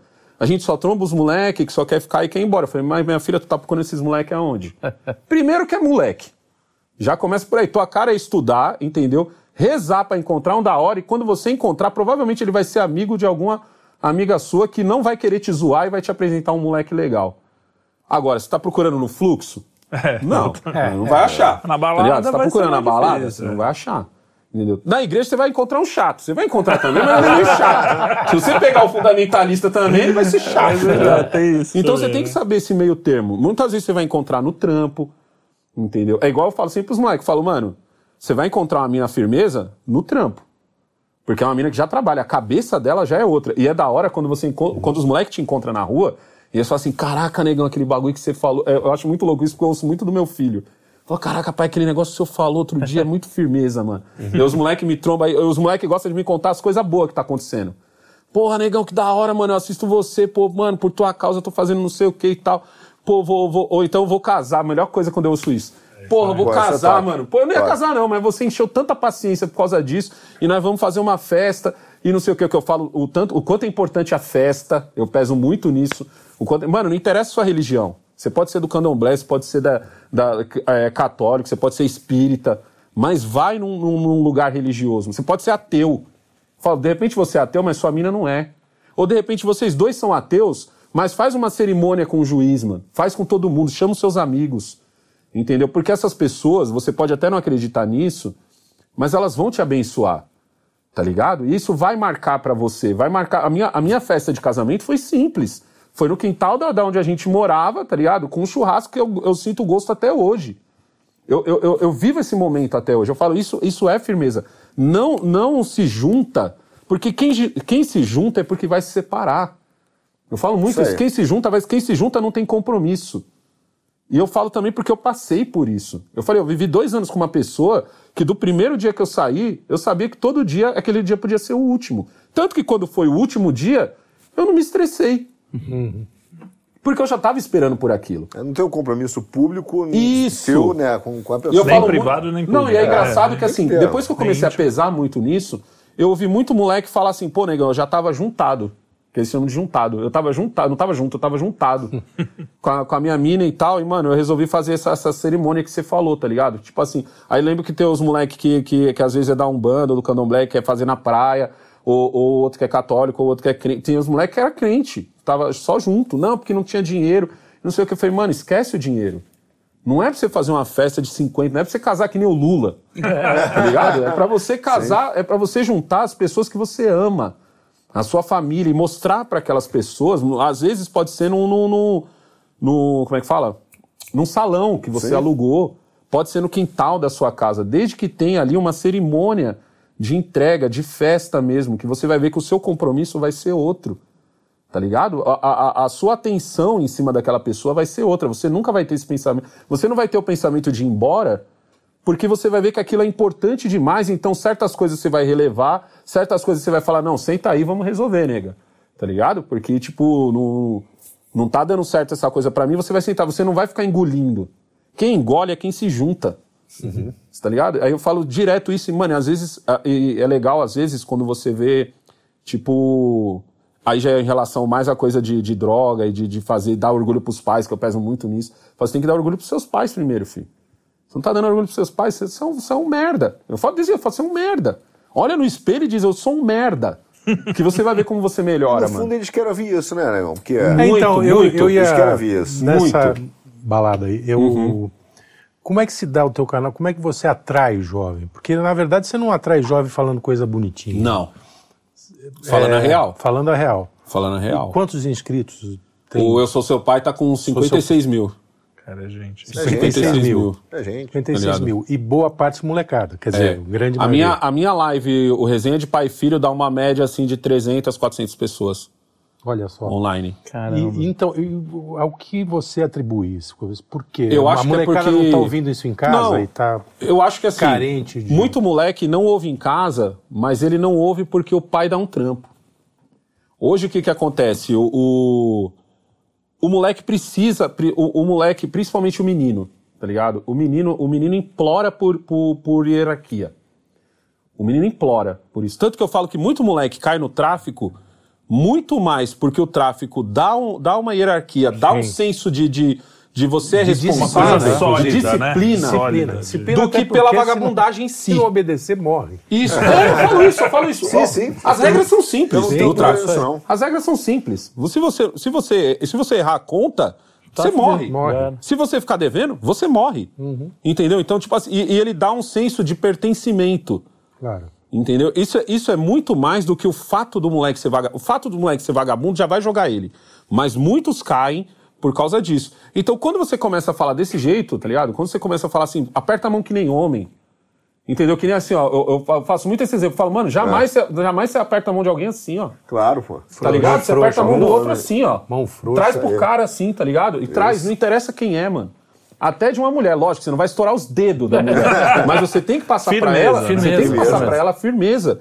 Entendeu? Você chegar de manhã. E, e são coisas tão. tão simples pra gente que, teve, que veio desse, desse tempo onde isso era simples. Aonde, mano, ia no, no, no, no encontro na casa de um tio e tal e apertava a mão dele. Frouxo, ele estourava seus dedos, velho. Ele queria ver você cada vez mais forte. Era assim, era normal, não tinha. Era o aperta a mão que nem homem, era antes dele pegar na sua mão. Ele nem viu se você ia apertar mole ou não, ele já falava antes, aperta a minha mão que nem homem. É isso aí. Entendeu? E eu falo muito isso, eu falo, mano, porque as pessoas vão ter confiança em você. Cabeça erguida, fala firme, fala para as pessoas ouvirem o que você tá. Parece uns, uns conselhos às vezes assim que você fala, pô, mas é tão óbvio. Quem entra num lugar e não, não, não fala bom dia?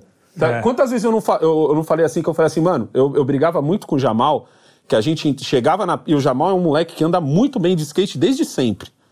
Então o que que acontecia? A gente chegava no pico e os skatistas mais velhos que sofreram uma repressão no passado, eles tinham no Jamal do tipo, mano, esse moleque, esse moleque é o nosso heróizinho. Então acontecia muito deles babar o ovo do Jamal. E o Jamal ficar mala. É. Então, às vezes, a gente chegava na pista, ele chegava como, mano, eu sou o Tony Hawks. Vocês é que tem que me cumprimentar. Eu já tomava um tapa na cabeça. Pô, você é cego, você não tá vendo os outros skatistas, vai cumprimentar um por um. Tá ligado? Eu fazia ele cumprimentar um por um. Então, Entendeu? mas Eu acho- falar o óbvio não tá. é, se, se você tá dizendo agora, ah, eu tenho que falar o óbvio. Não tá faltando o óbvio nas famílias? Ou, é, isso é porque o pai Eu tá- acho é que não- ausente ou porque o pai nem chega? eu o acho pai que e a é mãe porque não nem dá, não, dá, não dá tempo, porque assim, eu, eu, falo, eu falo muito isso, eu falo assim, gente, eu, eu sou hoje um pai muito presente com os meus filhos, mas o meu pai não foi assim comigo. Porque o meu pai chegava, saía de casa antes da, de, antes da gente e ele chegava depois. Mas o Então- recado não chegou em você? Mas chegou por causa da minha mãe. A minha mãe problema era é eu fogo já- na bomba. Entendeu? A minha mãe era sinistra. Entendeu? A minha mãe, tipo assim, gente, não podia sair da- do trilho. Fogo na bomba é muito bom. É, entendeu? Então, tipo assim, pro meu pai era mais tranquilo. Então, a- a- às vezes em que eu tava conversando, eu vim conversar com meu pai depois de velho. Depois que eu já tava trabalhando com ele, Mas da gente só, sentar o- e trocar ideia. O, o meu também. O meu trabalhava, etc. E tinha aquele negócio que é É. o seguinte, cara, você que tem que vir a mim. Exato. Essa maluquice de pai ficar vindo a criança, chegar em casa, fala com seu Nossa, filho. eu falo tanto não existia isso. isso, cara. Não, meu, não meu, existia. moleque tinha que ir lá. meu filho é claro, Claro, seu pai chegou, vai claro. falar com seu pai. É, a Exato. pior, pior entendeu? coisa que meu pai Então- fez por mim foi querer ser meu amigo. Eu falo, Mas que- é, cara. Não, é, porque às vezes a gente foi. Nós somos de uma geração, eu, Felipe, mais ou menos, que os nossos pais, eles se ressentiam de não ter papo com os pais deles. É. Eu falo isso pela minha, pela minha experiência. Então ele queria passar essa coisa. Claro, tinha figura de autoridade, que era um negócio, meu. Às vezes ele olhava e falava, fudeu, agora vem. Mas tinha essa, esse outro lado também, que também é um lado. É legal, tudo, mas também, às vezes, o, Também o pode próprio pai tem um cara. limite, o né? pai É, o meu- é, o o meu era uma confunde, ele não coisa- sabe o que querer. Porque também Não, a gente porque é assim. é eu, é eu acho que tem. ó, eu e meu pai, a gente é. Todo mundo vê, a gente tem uma relação bem de amigo, assim. É, isso Mas eu explica sabia. muita coisa. É, isso explica muita coisa. Faltou Mas eu sabia, né? por exemplo, eu sabia quando, quando eu tinha feito uma merda que meu pai vinha brigar, a minha mãe brigava comigo diariamente. É, era isso. O meu pai é, era coisa exato. séria. Pai é A mãe brigava brigava toda hora. hora. É diferente da mãe ou do pai que chegam e vai, ô, vamos lá sair com seus amigos. Meu pai nunca ficou É, com meu meus pai- amigos. meu pai só me bateu, meu pai só me bateu uma vez. E eu, eu sempre falo que é o dia mais feliz da minha vida. o dia, porque, assim, eu tinha. Eu, eu apanhei desde pivete. Minha mãe falava que eu tinha medo, mas não tinha vergonha. Era uma frase que ela vivia falando. Você tem medo, mas não tem vergonha.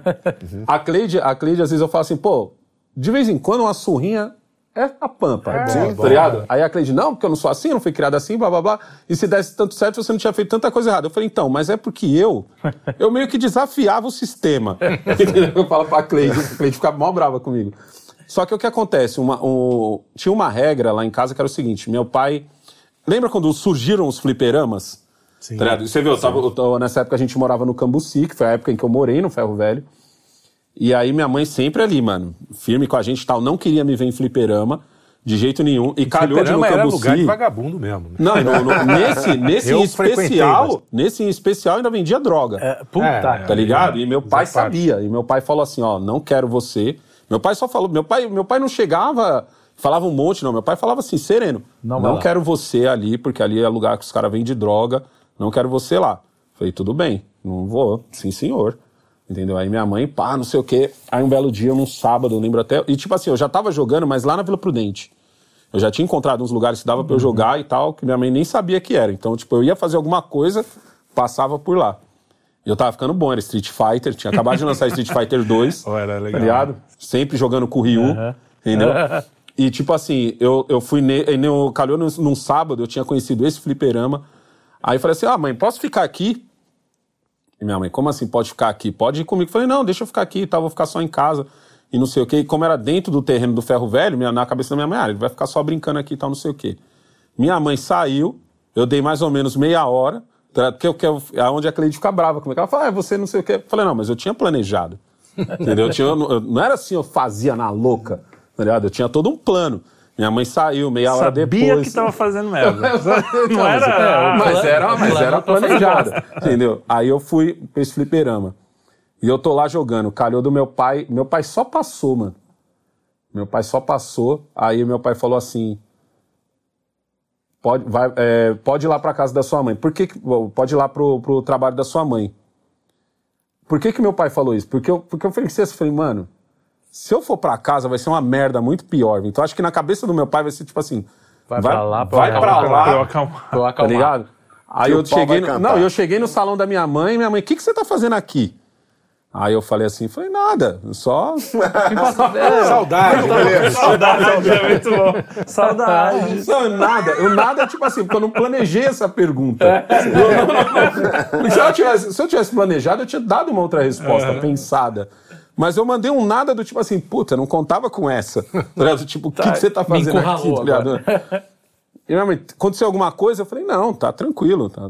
E pá, joguei o dia inteiro. Quando eu cheguei de noite, meu pai chegou do lado da minha mãe e falou assim: ó, peguei o Joaquim, que ele me chamava de Joaquim, me chama de Joaquim até hoje, por causa do Joaquim Cruz. Que ele falava que eu corria muito quando era pequeno. Aí ele me chama de. Você vê, meu nome é Alessandro, ele me chama de Joaquim. Ó, Jo- peguei o Joaquim lá no fliperama lá, onde os caras vendem droga, que eu já falei que não era pra, pra ele estar lá. Aí minha mãe pegou a cinta e veio me bater. Eu já falei pra você que eu não quero você em fliperama e não sei o que, não sei o que lá. Quando ela pegou a cinta, eu segurei. Tá ligado? Quando eu segurei, meu pai olhou de lá da sala, meu pai levantou. Aí ele falou assim: se você é homem pra segurar a cinta que sua mãe Isso vai aí. te bater, você é homem pra brigar que nem homem. Aí ele me deu uma surra de mão fechada. Tá ligado? Que eu, aí ficava minhas irmãs, não, ele vai matar ele, vai matar ele, não sei o que, não sei o que lá. E eu te juro, eu dou, eu dou graças a Deus esse dia. Porque eu, eu converso com a Cleide, eu falo, Cleide, eu era, eu era uma criança, eu não era uma criança difícil, difícil. Porque toda, toda merda que eu ia fazer era uma merda planejada. Então eu penso assim, mano, e se eu tivesse usado isso pro mal? Isso aí. Eu não seria o, o, o, o bandido de, de biqueira. Eu seria o cara que tá assaltando, o, o, o- tá, tá fechando cidade. Porque eu não seria, eu não, eu, eu, eu- eu não seria o cara que, que. Eu falo, mano, eu Noinha, tinha tanta onde- inteligência e tava usando essa inteligência errada.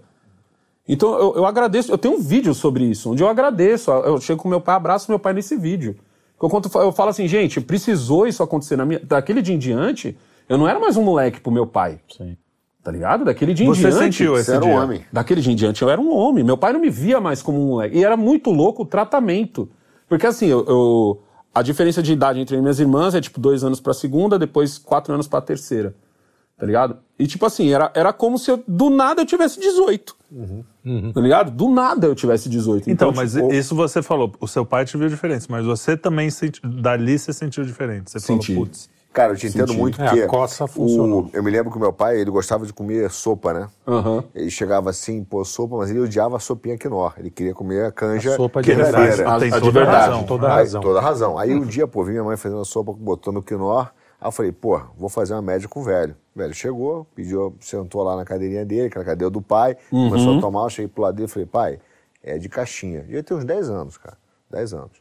Falei, é de caixinha. Aí ele olhou, tá bom. Pô, falou nada. Achei que ele fosse falar com a minha mãe, puta, me dá bem. Aconteceu nada. Acabou o negócio, ele foi na cozinha, voltou. Paraense, né? Voltou, falou assim, filho, abre a boca e fecha os olhos. Eu falei, pô, me dei bem, vou ganhar um brigadeiro, vou ganhar uma paradinha, né? Meu irmão, passou pimenta.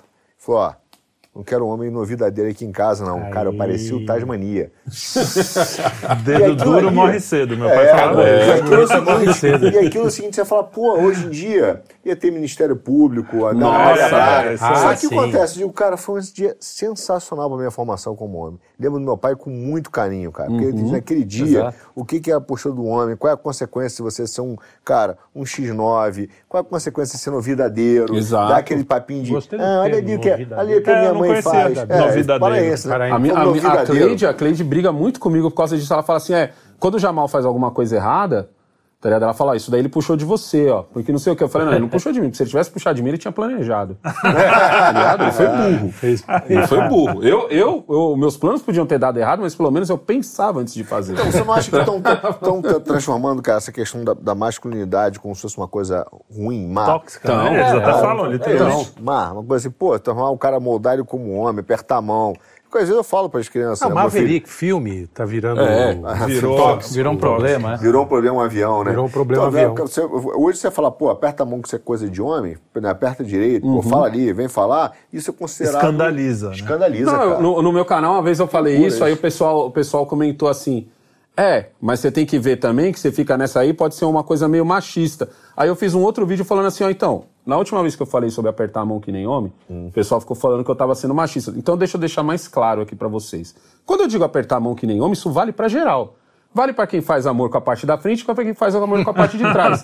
seja homem, você quer dar sua bunda? Seja homem, dê sua bunda como homem. Entendeu? Aperta sua mão que nem homem. Você que é mulher, aperta a mão que nem homem. Entendeu? Porque quando eu digo apertar a mão que nem homem, eu tô colocando pra todo mundo. Isso não é uma coisa do ó, você tem que ser hétero pra apertar a mão. Não. Se você é gay, você tem que ter, apertar a mão como homem. Você tá entendeu? um valor moral. Como de um valor masculino, caráter. É, de é, repente, que eu não- tá de muito repente eu não acima devo ter do- deixado É. isso muito claro. É o que você da falou, até mulher, né? Pra, pra se dar o respeito. Uma mulher de negócios, Exatamente. por exemplo. Não, e se- quando- e quando com frouxo- firmeza, caráter, É firmeza, honradez, são virtudes que você passa nessa mensagem. E mensagem corporal, né?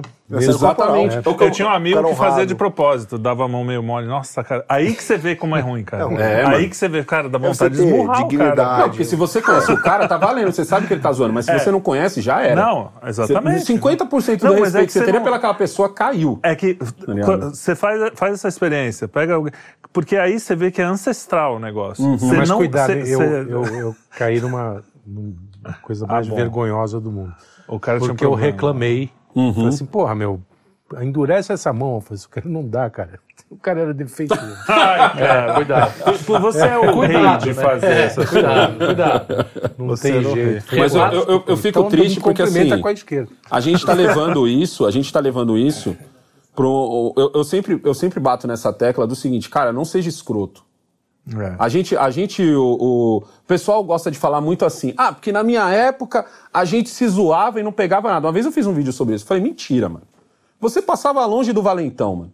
Porque o valentão dos anos 90 e 80, ele não é o valentão de hoje. O valentão de hoje, ele acaba com a sua vida com um tweet. É. Tá ligado? O valentão dos anos 80 e 90, você passava por ele e te dava um soco. Mas Pô, ele passava perdi um o soco. dente, velho, perdi o é, dente. tá ligado? Ele Sangue cuspia aí. na tua cara. Ele cuspia na tua cara. Mas assim, você Banda. sabia quem era e você ficava bem longe desse fulano. Bem longe. Você ia fazer amizade com os iguais a você.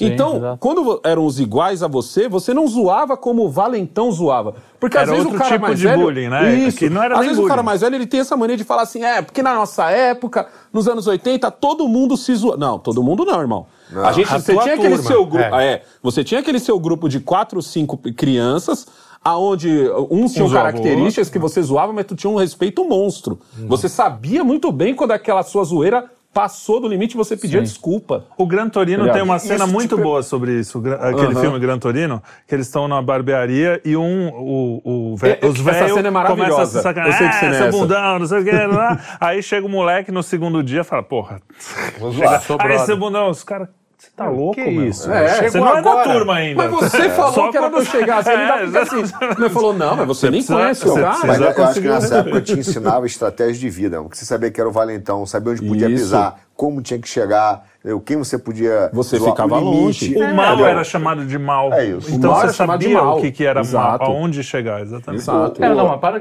peraí, vocês também parece que era, aquela época era uma Não, maravilha, não, não né? era. Não, Não. Era horrível. Tinha inclusive Calma, bullying exatamente. sacana de cara Hoje ficar é- mal. e que Estamos no meio do apocalipse. né? Não, não, É. mas que hoje. Um certo a- saudosismo um- de uma época maravilhosa, que a gente Não, tinha estrutura tinha- Ah, de caráter, mas, também formou um monte de uma geração também de, de bundão, de frouxo. Tá cheio de frouxo Mas- da minha idade, bicho. Sim, não tem, sem não tem um romantismo nenhum em relação Sim. a nego da minha idade, nego Mas eu acho velho. que a gente tem Entendeu? que separar as pessoas fracas, fortes, existem desde sempre. Sim, entendeu? Agora, E- existe uma coisa que a sociedade faz. É o que ele está dizendo que do é- envenenamento. tem mas esse cultura- envenenamento ele vem de longe. que é uma Ele vem de cultura. longe. Vem de longe. Cara, entendeu? cultura É que hoje dominou todos os meios. Antigamente Virou- ele entrava e alguns, alguns círculos caíam nisso, tanto que caíram vários, entendeu? Tem, tem uma outra Hoje coisa não, que eu, hoje tem uma geral. outra coisa que eu É, é peço geral. muito. Virou regra, cara. Virou, Virou regra. regra. O problema O virou regra. virou- É, é esse, era mas não maneiro. é- Também era também não era fácil, A gente não tá era- falando não aqui que vida- quando tava valentão, tomava, um, um socão na cara, não era maneiro. Não era Você maneiro. tomava Não, banda de favela não. com tapa na Não, orelha, você claro, falava, pô, o que que tá acontecendo? Pô, Não. O Você cara não que tem E era Disso é meio- nada. Do, nada. Do nada. Mas Ah, tudo bem, mas eu tô dizendo que hoje, cara, é, é É, uniforme, não? Nossa, minha escola tinha. Não é. Minha escola tinha. Hoje, é- parada é uniforme. Você não pode mais falar pro teu filho seja homem, você não pode mais. O problema O é que que hoje é que transfor- você, é, eles estão entrando nesse círculo dos amigos e nem esse círculo É, se você pode- pode, fazer. pode fazer. Ah, Tem é porque que fazer, fica, pode fazer, é porque mas fica é meio mais escondido. fácil de você manipular. Exato. Fica, o, o, o, que cara que eu, fica mais o que que eu falo, manipulável, né? O que, que eu falo pra molecada? Eu falo né? assim, mano. É, a cabeça eu- do cara. tem uma frase que eu é falo muito que é o seguinte: eu falo, se eu, se, eu, se eu falar pra 10 moleque, tá ligado? Desses 10 moleque, dois me ouvir, eu quero que no futuro aqueles oito chamem os outros dois de senhor. Entendeu? Por quê? Porque eles vão chegar, eles vão chegar com outra cabeça. Eles, vão, eles, não, vão, eles não vão se deixar dominar. Eles vão estar isso. ligeiros pra isso. Que eu falei assim, mano, o mundo tá mudando. Tá ligado? E você tem que ter a noção de estar mudando sem se deixar influenciar por ele. Porque influência vai rolar daqui 300 anos. Exato. Sempre vai ter um motivo Mas para você falou você perfeito, influenciar. é não se deixar. Não é, não é nem uma É. questão de força física, é uma questão de personalidade. Personalidade. Força, não força se moral. deixar. é, Força é, moral. força Exato. É, quando eu falo pro meu filho, pô, larga de ser frouxo, não tô dizendo pro cara não ser frouxo, se eu, eu, pô, O bombadinho. Não. né? É, não, é é, que parece, moral. parece É. que só Moral. o oposto do frouxo é o, é o escroto. Exato. Não, não é, uma- não é. Há uma graduação enorme até chegar um, um, um. Exato. Mas hoje vendem desse jeito. Vendem desse jeito. Hoje vendem desse jeito. É, e o cara que tá ficando escroto hoje é o cara que tá, é o cara que tem um poder, É o que poder- disfarça. é o poder que disfarça. Entendeu? O poder. Eu, eu É o falo- feminista. Peraí, eu queria saber, quem é um escroto hoje? Essa é uma boa pergunta. Pra Qual mim- é o perfil do escroto hoje? O perfil do escroto hoje, mano, ele seria mais um, um Eduardo Leite. Vamos dizer é o assim. Hoje, eu, feminista. eu falo, eu falo pro pessoal que eu morro de medo do Eduardo Leite.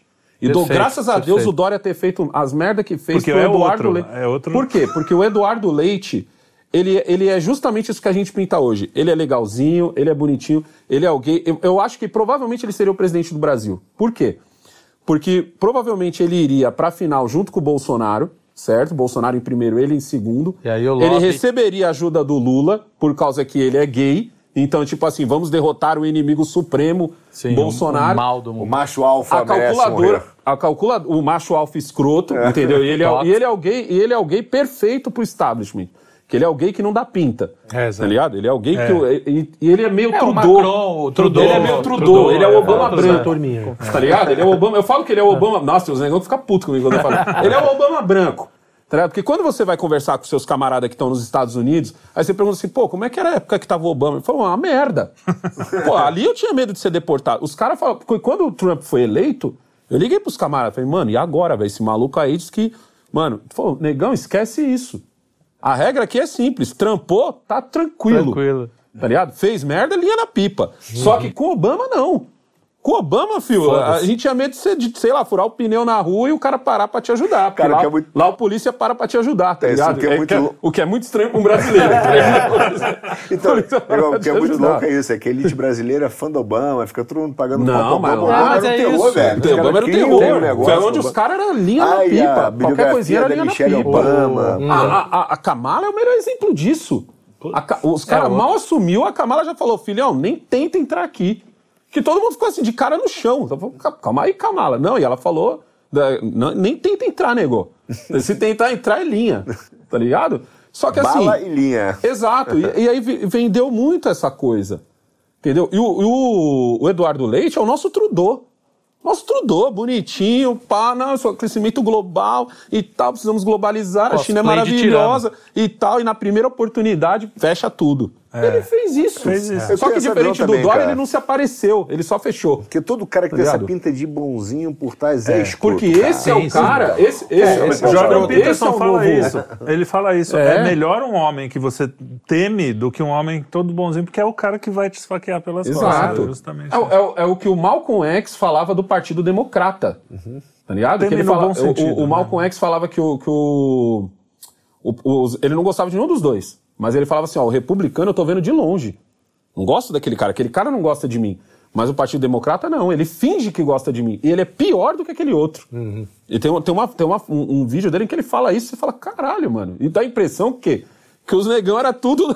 Tudo democrata. Não, e o Martin Luther Não, o King. próprio, tá ligado? o próprio É, é nazismo. ilusão. o próprio é- nazismo é uma ilusão. Essa, essa imagem pintada de que os nazistas eram homens cruéis e grosseiros. Era nada, cara. O nego falava assim, vai é por aqui. Tava mandando o judeu pra Câmara de Gaza. Eles É, extremamente com a maior educados, educação, extremamente educados. O, Dá grande, o, tem vários relatos de, de judeus falando isso. O, no- o maior pavor que a gente tinha é porque eles não eram, eles não eram grosseiros. Eles não eram estúpidos. Uhum. Eles é eram estúpido, no Bastardos você, Inglórios. Você revida. É aquela No coisa. Bastardos Inglórios, o cara é super educado. É isso, É parece isso, bem você isso, falou. cara super é, gentil, você falou, educado. quando, quando o cara é, é grosso, você revida. Uhum. Você revida, toma, morre ali, tudo bem, mas você, não, cara, você não tem motivo pra revidar. Você fica naquele medo. Eu acho que ele tá sendo legal, ele vai, me- ele vai me poupar. Que, foi, que é, o grande, poupa, né? é o grande é trunfo da esquerda hoje. É. É. o cara falar, nossa, mas ele foi grosso Bonitinho, comigo. Não, mas você é, tá e- falando o maior absurdo. Você tá defendendo Ah. as coisas mais cruéis. Você tá que defendendo pode- censura. Você É o tá defendendo matar bebê. Você tá defendendo Mas é- censura. Ai, Tem mas- umas figuras aí que a gente vê, ai, foi grosso comigo, melhor matá-lo. É, exatamente, é quase isso. Aí. Quase assim. Então, Quebrando- isso, isso quebrando hoje me dá é medo. não é quebrando Lula que me dá do medo. O. Lula, hoje, o Lula hoje fala de peito aberto que ele vai, vai fazer, e pra mim tá sussa. É. Porque eu tô vendo de longe o Lula. Agora, o meu medo é um, o meu medo é um Eduardo Leite. Os outros ainda tá suave. Dallagnol. Seja, o, o, é, É, cara, desse tipo. a é. corrupção. Entendeu? tal, Moro. bonitinho, é. O Moro. Entendeu? É que o Mas Moro aí na hora que o chicote estrala mesmo, pô, a gente viveu. a- a- esse, esse, É, essa, essa- pandemia mostrou sem dó, Exato. velho. Mostrou sem dó quem tá do lado de quem.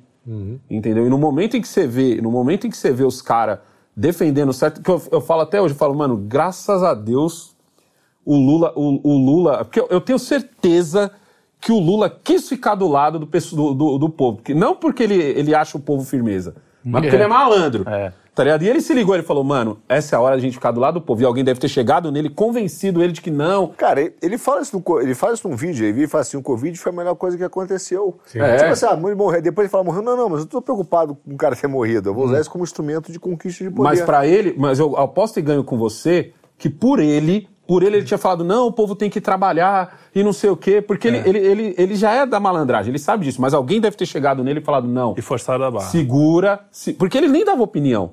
Ele nem É, dava não- opinião. não deu, exatamente. Agora, ele veio dar opinião quando tava terminando. É. A Tá gente ligado? entrou agora na- nessa esfera política Uhum. e você começou com um canal de skate, né? Você não Isso. falava disso. De repente, você hoje fala, é chamado, você até brincou. É. Eu só sou chamado para falar de negão e de Bolsonaro. Isso. É, de de Ou é pra cota falar de e de racismo, não é pra sei, racismo ou Bolsonaro. Bolsonaro. É, Fica um tremendo racismo, né? Só vou chamar o negócio. Mas a única coisa que Chama o negão pode me negão só ajudar pra é falar de racismo. na coisa mais racista que Ah, mas eu entendo, tem uma galera, É, não, tem uma mas eu- galera que vive disso. Sim, eu não sim. discrimino os caras. Cada um tem que dar um jeito de pagar suas contas. Tá ligado? É. Não- não- eu, não, eu não tenho esse tempo ruim. O meu É, tempo ruim é o também, seguinte: também pô, saiba diferenciar. Tem um mano que só vive disso, ele só fa- né, ele, ele comemora quando tem um caso de racismo. Porque assim, é a pauta da semana. Tá ligado? Isso na esquerda e na direita. Sim, sim. Mas eu não. Eu sou muito mais do que um cara negro e bonito. Tá Ah! ligado? Sou mais. Meu rostinho bonito. É porque você falou, tem essa ódio, ódio ao vitimismo, né? O cara tem que, pra ser médico, o cara tem que ter sofrido, sofrido, É, sofrido, é, sofrido, Ele não sofrido, pode sofrido, falar. racismo, É, etc. Imagina uma entrevista com um negão médico, né? Aham. E E ele fala vida assim: não, e aí como é que foi? Não, foi tranquilo, fui lá. Isso Não, então, mas você Acaba- sabe que acaba- isso- O difícil foi a neurologia. Não, porque pra você não, ser médico, sua família tem que estar do seu lado. Você não vira médico sozinho. Porra, tá sim, ligado? uma Então grana. imagina você contando, não, minha família esteve comigo. Eu falo, não, irmão, aqui é Globo. Família, a gente não, não curte essa parada. gente não, quer mas eu- ó, desconstruir. Mas isso aconteceu, aconteceu uma vez, numa entrevista, faz isso deve fazer mais de 10 anos, com o. é, como é o nome que virou Marighella? Marighella. Ah, o seu Jorge. Seu Jorge. Seu Jorge. O seu Jorge, numa entrevista na TV Cultura, os caras chamaram para o palanque lá um monte de ONG, não sei o que lá, tudo assim, do- dos negões em geral. E aí ah, bombardearam o cara de pergunta é, sobre racismo. Foi no No Roda, Viva? no Roda, Viva. é. Roda Viva. É, Isso tem no YouTube, é Toda vez que vai um negro, tem que ter uma plateia de É, negros. não, não, é. Tem Não, ter é, não só isso. Assim, os jornalistas, sempre ele. Aí falou assim: não, mas então, conta um pouco, você sofreu muito quando foi morar na rua. Ele falou: não, não, isso foi escolha minha mesmo. Eu quis morar na experiência e tal.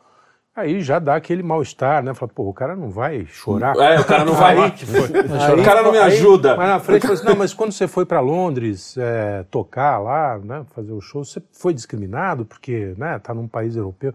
Falou, não, me trataram muito bem, foi muito legal. Pô, os caras desmontaram. né? que preto safado. que fala, Que, tipo, ele não tá Não, ajudando. não ela. tá ajudando. Aconteceu isso esses dias com uma escritora. Ela é de Angola, se eu não me engano, porque ela falava bem português. Acho que ela é de Angola.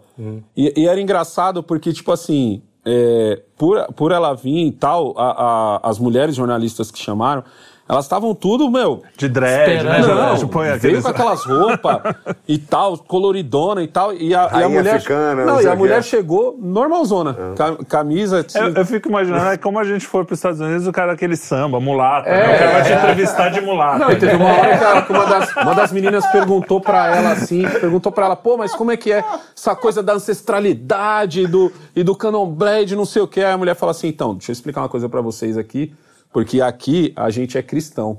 Entendeu? Eu fui, criada no- eu fui criada dentro da religião católica. Na verdade, quase toda a África é assim. Entendeu? Acabou, Tipo, né? Acabou. Acabou. A decepção dos caras. É, porque. e- e- e- cara, isso Cara, não precisa muito, é só você assistir. O que não falta hoje é canal angolano. E todos eles falam sobre isso. Não é uma coisa do tipo, eu preciso ir pra África descobrir. O primeiro, o primeiro prêmio Entendeu? Nobel de Literatura nigeriano, o Alice Olinka, uma coisa assim, ele não falava de negro na obra dele. Se O cara pergunta pra ele, por que você não fala de negro na sua obra? Ele sai com essa frase, fala assim, o tigre, ele não sai proclamando a sua tigritude, ele salta. É isso aí. Valeu. Acabou, Isso é muito cara. engraçado, Acabou, da. Eu tenho uma filha que eu adotei no Malawi, minha terceira filha. Aí eu fui no Malawi, quando eu voltei, conheci o Zimbábue, Tanzânia, pô, Etiópia. assim. Aí eu voltei, estava numa palestra que eu recebi um, um foram me dar um prêmio para falar de por causa porque eu tinha participado do trabalho na África, não sei o quê. Tá bom, fui lá receber a medalha. Aí os caras começaram, não, porque esse espírito da africanidade, como é que é essa integração? Aí eu falei, pô, você já foi à África? Não, já tava, né? Toda... não, eu falei só, não tem, cara. Os caras do Malawi não, não gostam da África do Sul, o pau canta. Não, mas isso é um caso de exceção, né? Não é. Na Zimbábue tem 12 tribos, cara. Tanto que é um é, One Nation, one, né? Porque tem 12 tribos, os caras não se dão. E, cara, teve. Tem tensão. O cara falou, mas não existe esse espírito da africanidade, essa ideia? Não, cara, não, na, na porque eles, não eles veem como cara. se a África fosse um país. É, isso. exatamente. Aí É, que não, tá, é, exatamente. é um continente. da África, Cheio de problemas. Cara, lembro, e aí, né? você faz Divisão, daqui cara. de São Paulo até É. São José dos Campos, já muda, imagina. Não, tanto que eu, uma vez eu entrevistei um, um rapper da- de Angola e eu falei assim, eu não sei o que, que eu falei, que eu chamei ele de africano. Aí ele falou assim, falou, negão, deixa eu te falar uma parada, mano. sou- Desse jeito. Negão, deixa eu te falar uma parada, mano. Aqui é meio estranho você me chamar de africano. É E isso. tipo assim, por quê? Ele falou, é a mesma coisa que eu te chamar de americano. Porque você tá no... A África, é, ele, ainda fala, ele fala, a África é um continente. E você, é, é, eu falo, seria certo eu te chamar de, de, de americano? Como você se sentiria? Eu falei, é, pior que ele tem razão. Ligado? Eu sou brasileiro. tá? Ele falou, eu sou angolano. É, mas é, exatamente, cara. Essa, essa ideia foi uma ideia acho que criada aqui, cara. Muito doido. É. Se, se criou essa maluquice aí. Mas a minha pergunta lá atrás era o seguinte: você tinha um canal de skate que não tem nada a ver com política, de repente você se mostrou é, bolsonarista, vamos dizer assim, que eu não gosto desse termo, mas você mostrou que estava do lado do Bolsonaro e que é, também falou cristão abertamente, você era cristão. É, isso te trouxe algum, algum problema? Porque você começou como o skate. O cara do Isso. skate foi lá reclamar, pô, você é de direito, pô, não sei o que. Teve, Aconteceu. teve muito disso. Aconteceu duas, duas coisas, de- do, do fato do cara ser negro de direita e do cara ser pobre de direita. Eu tenho um vídeo, É, até. eu tenho um vídeo que até ficou famoso, eu falo dessa parte do pobre de direita. Eu, eu, eu acho. E engraçado é que isso hoje tá rolando até nos caras mais extremistas de esquerda, que é é ainda a galera que tá. O, o, o cara que é de extrema esquerda é o cara que tá perto do povo. Porque o cara esquerdo que fala que é esquerda, ele tá aqui no Morumbi. É, não, Entendeu? é- Ele não é tá longe. Os ele quer- leite ele da vida distância é- do é, povo. é, do Molon. Que é, dist é, que é distância do povo. Leblon o cara que tá mais perto do povo é o cara de extrema esquerda. E esse cara fala, ele fala mano, o cara de periferia ele não é nem esquerda nem direita, ele só é dele. Sim, sim. Entendeu? Ele, a- só que no meu caso foi o seguinte: eu não dava opinião política. Dava meu, que nem eu tô aqui, a gente tá conversando um tempão aqui sobre outras coisas. Dava uma opinião de vida. A opinião política entra na hora em que o pessoal começa a me cobrar pelo seguinte: pô, negão, tá aí o Bolsonaro aí, tá o Lula. Só que eu já tinha uma história com o PT.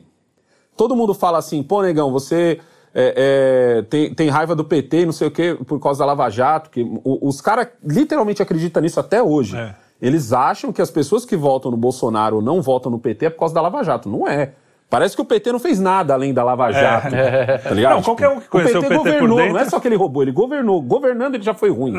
Não é, não é, se ele não tivesse roubado nada, já era motivo pra você não votar Mas mais só no os PT. quatro anos de Haddad aqui já É, é, esse só motivo os pra quatro- nunca mais. Exato. Então, tipo assim, e ele- na cabeça deles é o seguinte: ah, a Globo se juntou ao Sérgio Moro e fez a Lava Jato, e a Lava Jato fez a cabeça de todo mundo. Na cabeça dos caras é isso.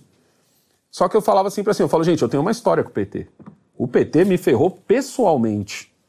Entendeu? Essa quadrilha me ferrou pessoalmente, dentro da prefeitura de São Paulo, por causa da coisa de reciclagem e tal. De- causa pra- mano, eu, sou- eu sou um cara vingativo, eu não esqueço. tá ligado? Eu não esqueço. Tanto que eu, eu tenho. um Te entendo. Eu tenho, eu tenho uma postagem no Facebook, na época que eu usava muito Facebook, onde eu tava indo votar. Olha, eu, eu não tinha mais título. Eu, eu não votava desde o. Do, eu votei, a última vez que eu tinha votado tinha sido no Lula.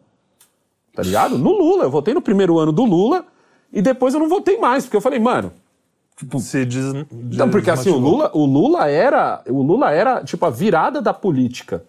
Sim. O Lula deveria ter sido isso. E foi mais ou menos, tá ligado? Depois a gente descobriu como essa virada Foi se pro tornou. mal, né? Mas Por um foi. tempo ele foi essa virada. Quando você vê a virada que foi, eu falei, não, pelo amor de Deus, eu não vou, eu não vou largar o meu dia de andar de skate pra ir Pra ir votar. Então, tipo assim, eu desisti da política. Mesmo porque quando você é empreendedor, independe de quem tá no poder. Desde que você saiba fazer dinheiro. Você sabe fazer dinheiro, você caga pra quem tá no poder. Você reza pelo que- cara que vai te fuder menos. Tá ligado? Eu falo muito isso. Eu falo, mano, a política é o seguinte. Tem uma pica, ela vai entrar em você. Reza pra essa pica ser pequena. Pronto. Tá ligado? Aceita porque vai entrar. Reza pela ser passaralho, Uma jeba mole. Reza- Tá parecendo uma jeba mole. É isso, a política é literalmente isso. De qualquer forma, o Estado vai fazer merda. E quando ele faz merda, ou ele te fode pouco, ou ele te fode muito. É tipo isso. A Dilma fudeu muito. O Temer, o Temer, se ele tivesse, se não fosse o encontro dele lá com o pessoal da, da JBS, JBS foi É, isso, isso. da JBS, ele tinha sido presidente. De boa. Aí nego tinha votado nele tranquilo, porque ele só conseguiu fazer o barco andar. Nem, É só nem não andou rápido, atrapalhar, nem nada. né? Só É não atrapalhar. Só não atrapalhar. Aí o que acontece? Ficou essa cobrança. Porque a coisa virou, mano, do dia pra noite. A política virou uma lavagem cerebral no brasileiro. Sim. Porque você tava num ano a pampa, 2019, até o ano da Dilma saindo, você ainda tava aquela coisa Você tranquila. conversava uns com os outros. Quando entra o Bolsonaro, tá ligado? E, aí sim o brasileiro, pá, o brasileiro lembrou que tem política.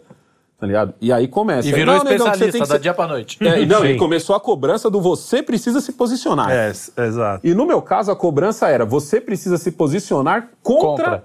o Bolsonaro e a favor do PT. Tá ligado? Aí eu falei, aí eu fiz um vídeo chamado Por que negros não vão votar em Bolsonaro? Eu conheci o Bolsonaro? Não. O que eu conhecia sobre o Bolsonaro? Ah, policiais e militares votam nele. Eu vim de uma família onde meu pai sempre falou bem do tempo dos militares. Meu pai, meu pai, olha a frase que meu pai sempre falou pra mim.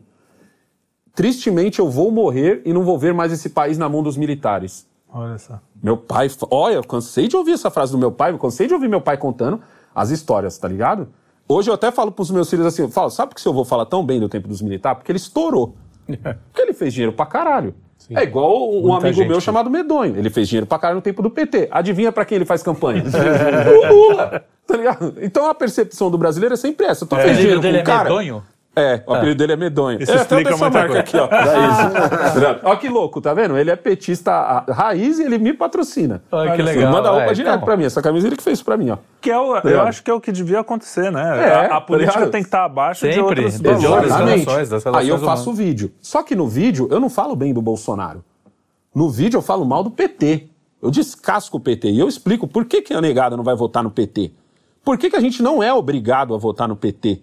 Não existe isso. E aí eu falo, tanto que eu falo da minha história, eu falo, gente, vocês odeiam o PT por causa da Lava Jato, por causa do William Bonner. Fala isso pra mal galera. Eu não, eu sou pessoal. É uma coisa pessoal entre eu e ele. Tanto que no dia de votar, só, só mais pra frente, no dia de votar, eu fiz uma postagem no Facebook assim: hoje eu não estou indo votar, hoje eu estou indo me vingar. tá ligado? Eu falo desse jeito, hoje eu estou indo me vingar. E tipo assim, caguei pro Bolsonaro. Ah, mas e se essa sua. Eu lembro que minha- minhas primas, que são petistas pra caralho, ah, mas e se essa sua vingança tro- é, trouxer um monstro? Que dane-se, que traga. Desde que eu tenha que ver esse povo se ferrar, que dane-se, que esse país vá pro chão. Tá ligado? Mas a, a minha vingança em primeiro lugar. Pô, mas tu não acha isso muito doido, cara? Quer dizer, o cara, é, você vê, o PT, a esquerda, exige, eu chamo disso de quase como escravidão política. Você é negro, tem que votar É. em mim. Sim. Pô, é, isso é uma escravidão política, cara. Porque o Lula foi respeito malandro. A tua capacidade de diagnosticar, de pensar e de decidir, pô. o Lula foi ligeiro. Todo político sempre faz coisa social. O Fernando Henrique fazia coisa social. Mas o Lula foi quem soube capitalizar isso, sobre quem, quem soube fazer o melhor marketing. Propagandeou bem. é. Sim, Exato. Ele exatamente. propaga... E não É, propagandeou bem só aqui, ele propagandeou bem lá fora. Lá O fora. pessoal fala assim, ah, mas é só os caras de esquerda que gostam do Lula. Não, irmão. Não, lá Porque ele, fora, não. ele teve a malandragem de fazer isso bem lá fora. É isso aí. Aí que acontece? Eu faço isso. Meu canal tinha 50 mil inscritos. Em uma semana eu ganho 20. Ô, nego, isso há cinco anos atrás. Era treta você ganhar 20 mil inscritos. Hoje é mó boi você ganhar 20 mil inscritos. Naquela época era difícil. Pede pra ele Tá. É, ensina lá. Do nada, do nada, 20 mil inscritos. Minha madrinha me liga, que minha madrinha é meio italiana, tá ligado? Ela não é italiana porque ela nasceu no Brasil, mas a família da parte dela é italiana. Pô, Belo, não sei o que, que maravilha que você tá apoiando o Bolsonaro. Aí eu, tipo assim, eu, benção, madrinha. Tá ligado? Pô, tô tão feliz com você, eu vi seu vídeo, e pô, seu vídeo chegou pra mim no zap, eu tô espalhando pra todo. Eu falo que minha madrinha. Quando inventaram esse negócio da tia do Zap, minha madrinha, por ela. minha madrinha é a guerrilheira do Zap. tá ligado? Minha madrinha é a guerrilheira do Zap. Tá ligado? Que eu falo que é ela e as velhas do bingo, que, que, que vai nos bingo clandestino.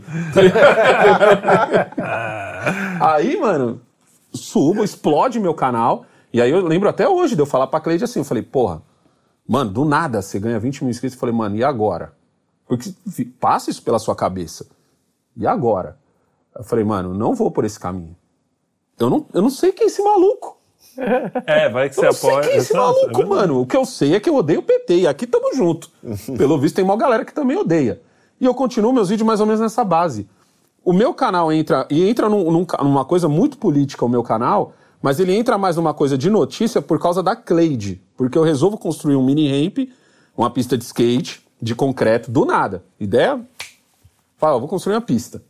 Aí a Cleide, mas como assim vai construir uma pista? Bem aqui onde a gente tá. Que a gente tava reciclando na hora. Que ela já tava trabalhando comigo. E aí, tipo Cleide assim. é tua a minha esposa. esposa. Conforme a gente vai, conforme eu vou construindo, e eu fazia uma live todo dia pra mostrar que eu tava construindo essa pista, tanto que eu até contei pra eles que eu tava, que eu tinha há pouco tempo tinha liberado a- o ao vivo no YouTube. Eu descubro isso no dia da enchente no meu ferro velho, onde eu fiz a minha primeira live, o meu primeiro superchat. Entendeu? Que eu até estranhei. Você falei, descobriu "Oxi, na hora, né, do dois superchat." reais? Como eu tiro esses dois reais, tá ligado? Do nada, no meio, não, no meio da enchente, eu filmando a enchente, filmando meu portão batendo, meu vizinho tomando preju e o caramba quatro. E vai ser felizão com dois reais. Não, né? eu felizão com dois Tomando reais, prejuízo tá de? 10 pau, Não, eu vendo, eu vendo o rio, mano, alascar tudo, gente dentro dos busão preso, tá ligado? E eu na parte de cima, assim, do, do, do fura-fila ali, né, do elevado, na, na Avenida do Estado. Aí passou, eu falo, não, vou construir um, um mini ramp e tal, faço uma live. Tá ligado? Tive a ideia, no mesmo dia fiz a live. Falei, ó, seguinte, gente, abri uma live aqui pra avisar que eu vou construir um mini ramp bem ali onde vocês estão vendo aquele monte de saco e papelão. Que é uma rampa de skate, né? Isso, é uma, é uma gente, rampa de né? skate. E eu vou eu já tinha feito dois de, de madeira, certo? Num deles eu até cortei meu pé, eu tenho uma cicatriz de um palmo no pé, porque no, na última madeira, olha que louco, já tinha construído tudo, eu e o Kaique, meu filho mais velho. Na última madeira que eu só tinha que cortar, pra, era a madeira de finalizar o mini ramp, a serra vai assim, a serra no final do giro. Quando eu boto a serra no chão, ela bate no chão e vem no meu pé. Puta, velho. Tá ligado? Abriu meu pé assim, aí eu só, eu só gritei pro Kaique tirar a camiseta a milhão pra eu botar a camiseta e falei, ó, liga pro Samu que eu cortei o pé. Como o senhor cortou? Eu falei, Kaique, olha isso. Aí eu mostrei pra ele. Falei, cortei, cara. Isso quer que eu faça o quê, mano? Tá doendo, mas chama o SAMU. As opções são poucas aqui. Só chama. Chama Aí- o Samu. Chama o Samu. Tentar salvar alguma coisa Não temos muitas opções aqui, tá ligado? Aí chama o SAMU, o SAMU vem. Tem até uma foto minha que eu falo, ó, tretei com o Wolverine e cortou meu pé. Tá tretei com o Wolverine e cortou meu pé. E aí, mano, eu. eu- O que que acontece? Eu começo a filmar, só que assim, eu nunca, eu nunca tinha feito nada de alvenaria. Aliás, tirando os moldes de, de, de fabricação de shape. Era assim, o, o máximo que eu sabia de concreto era isso. Três partes de areia, duas partes de pedra, uma parte de cimento. Ponto tá ligado? E eu colocava aquele cimento numa caixa, saía uma forma. Ali era o meu conhecimento máximo de alvenaria. Eu não sabia o que era um prumo, tá ligado? Foi, foi louco quando. Aí eu pedi, tinha, tinha um, meu vizinho estava construindo uma casa, foi até a partir dessa casa que eu tive a ideia. Falei pro pedreiro que estava construindo, ô, me dá uma ajuda aí, pá, que eu te dou uma serra que eu tinha aqui. Eu tinha uma serra mármore. Dei pra ele a serra mármore. E ele, tipo assim, ele não me ajudava na mão. Ele só dizia, ó, faz isso, faz aquilo, me mostra o que você quer fazer, desenha Porque uma aí. coisa é você fazer um cubo, né? Você queria fazer ainda uma rampa, é mais É, difícil de fazer. Aí ainda. eu começo a consumir muito conteúdo de construção de pista, mas só tinha conteúdo gringo. E muitos desses conteúdos era aqueles conteúdo ta- time-lapse, acho que é assim que fala, que é quando, tipo Time-lapse. assim, Time-lapse. é um mês o cara faz em cinco minutos, tá ligado? E eu, eu tinha que prestar muita atenção como o cara passava e tal, porque você não tinha esse conteúdo em português. Em português você já tinha o de madeira, construiu um mini ramp de madeira, você já tinha em português. Aí aprendi a fazer o raio, tá ligado? Tudo, levei uma lona lá no, no, no céu onde eu ando, botei a lona do lado, assim, desenhei o raio da, da, da rampa e tal pra poder fazer, cortar, comprei uma, uma serra pra cortar. Aí falei, pessoal, e fazia live às duas e meia, porque naquela época eu ganhava mais dinheiro com o ferro velho do que com o YouTube. Então, minha prioridade era o ferro velho, tá ligado? E firmeza. Abro a live, começo a fazer e o nego começa a me ver construindo. E o pessoal mandando superchat, falei, ó, cada, cada quem ajudar, eu vou fazer um. Vou gravando os nomes, vou fazer uma placa com o pessoal que ajuda. Teve gente que me ajudou no braço, que eu até falo até hoje disso, pessoal que me ajudou no braço, pessoal que me ajudou com, com o superchat, tá todo mundo com o nome lá. Fiz até um churrasco depois que para inaugurar. Legal. Só que o que acontece?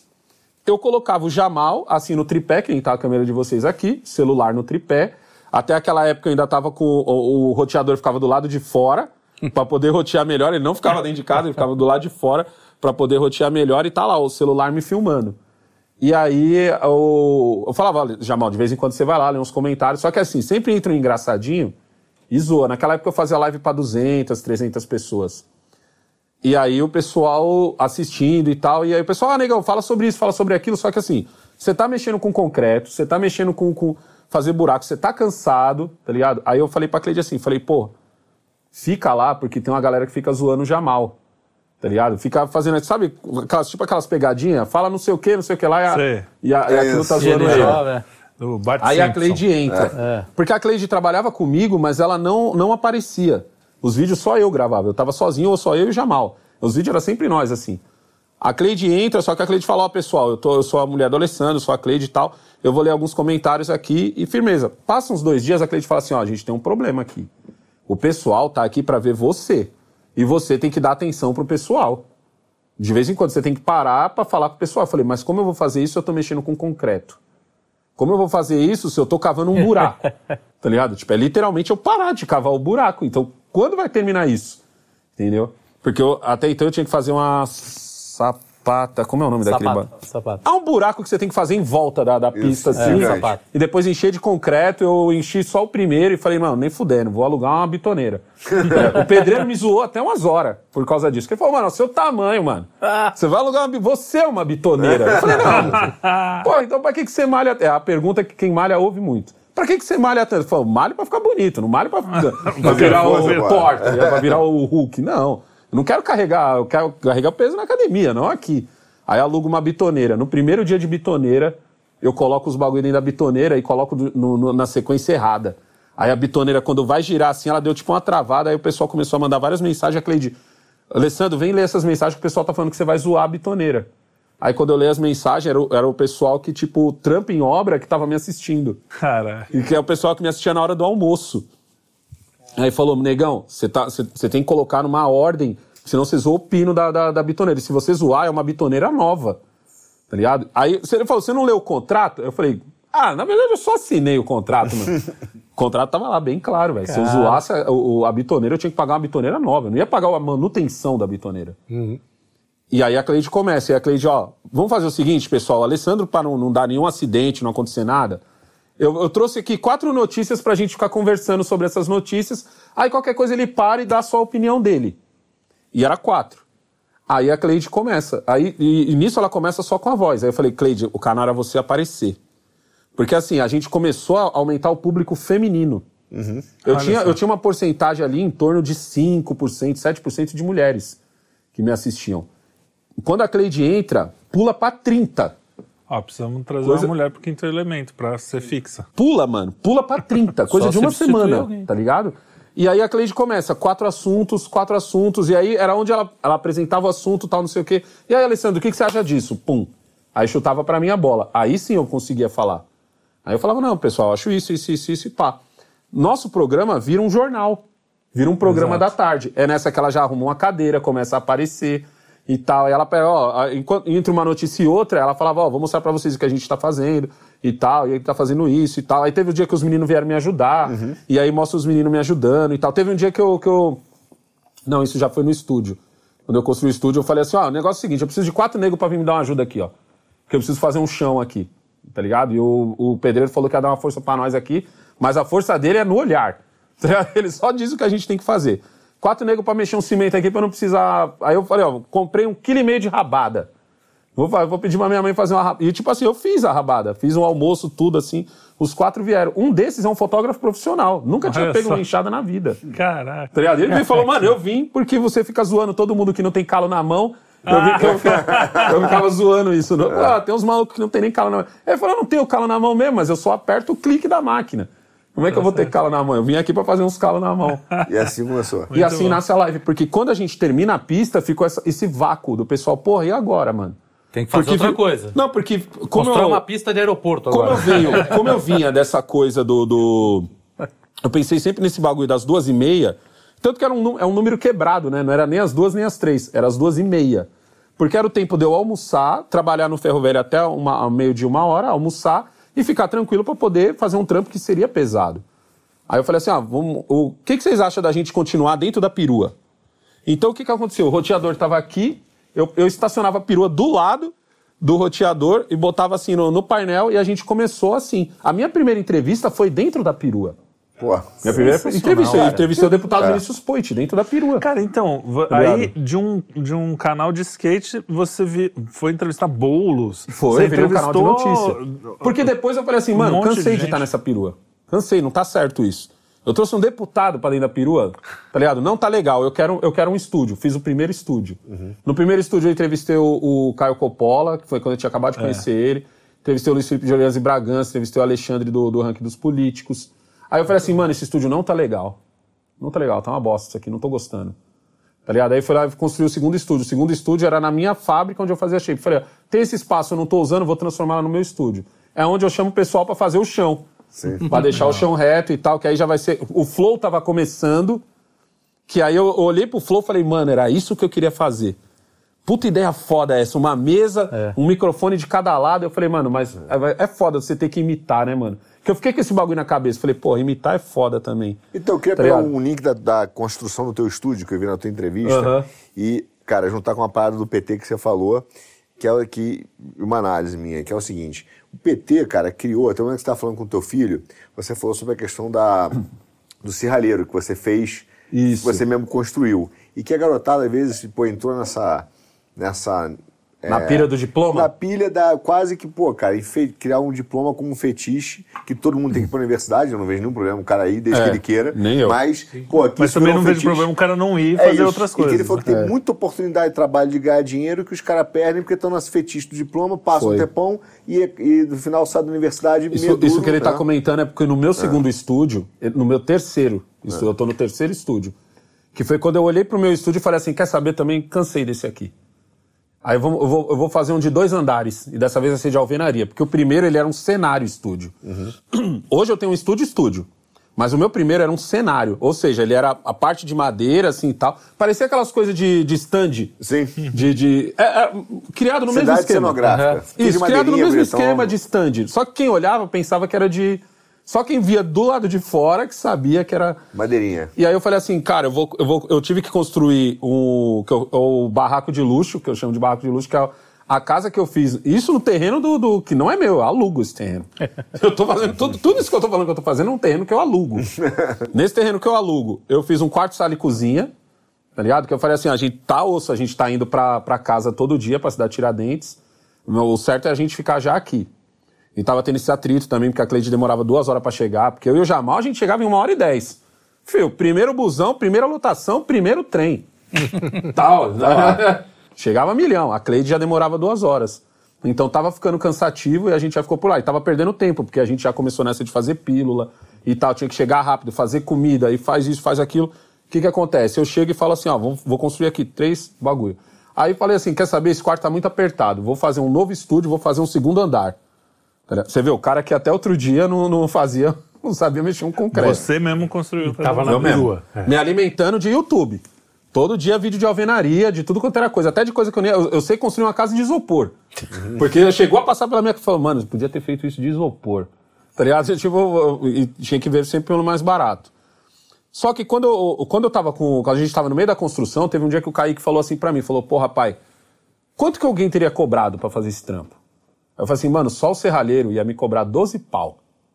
Porque assim, eu tinha comprado, eu tinha comprado é, 300 quilos de viga. Não, mais, eram uns 400, 500 quilos de viga. Viga I é o seguinte, é aquela viga que literalmente parece uma letra I, tá ligado? Só que ela era muito grossa, muito pesada. E eu peguei muito barato. Peguei ela muito, peguei a um real quilo, tá ligado? Peguei barataço. Paguei 500 conto. Tipo, se eu fosse na cicloasta, teria pago, pago cinco vezes mais. Peguei ela muito barato. E aí, o que acontece? Ela era muito pesada, muito grossa, muito pesada. Então, pra cortar, já, já foi treta pra eu trazer, porque só pra eu colocar na perua, eu tinha que trazer de duas em duas. E ainda pagar 10 conto pra cada nó ia me ajudar a pôr em cima da perua. Pô, uma tonelada por É, e na, hora de, e na É hora de descer, e na hora de descer era o seguinte: eu tinha que tirar o espelho retrovisor pro lado de cá e ir empurrando ela assim e deixar ela cair de uma vez.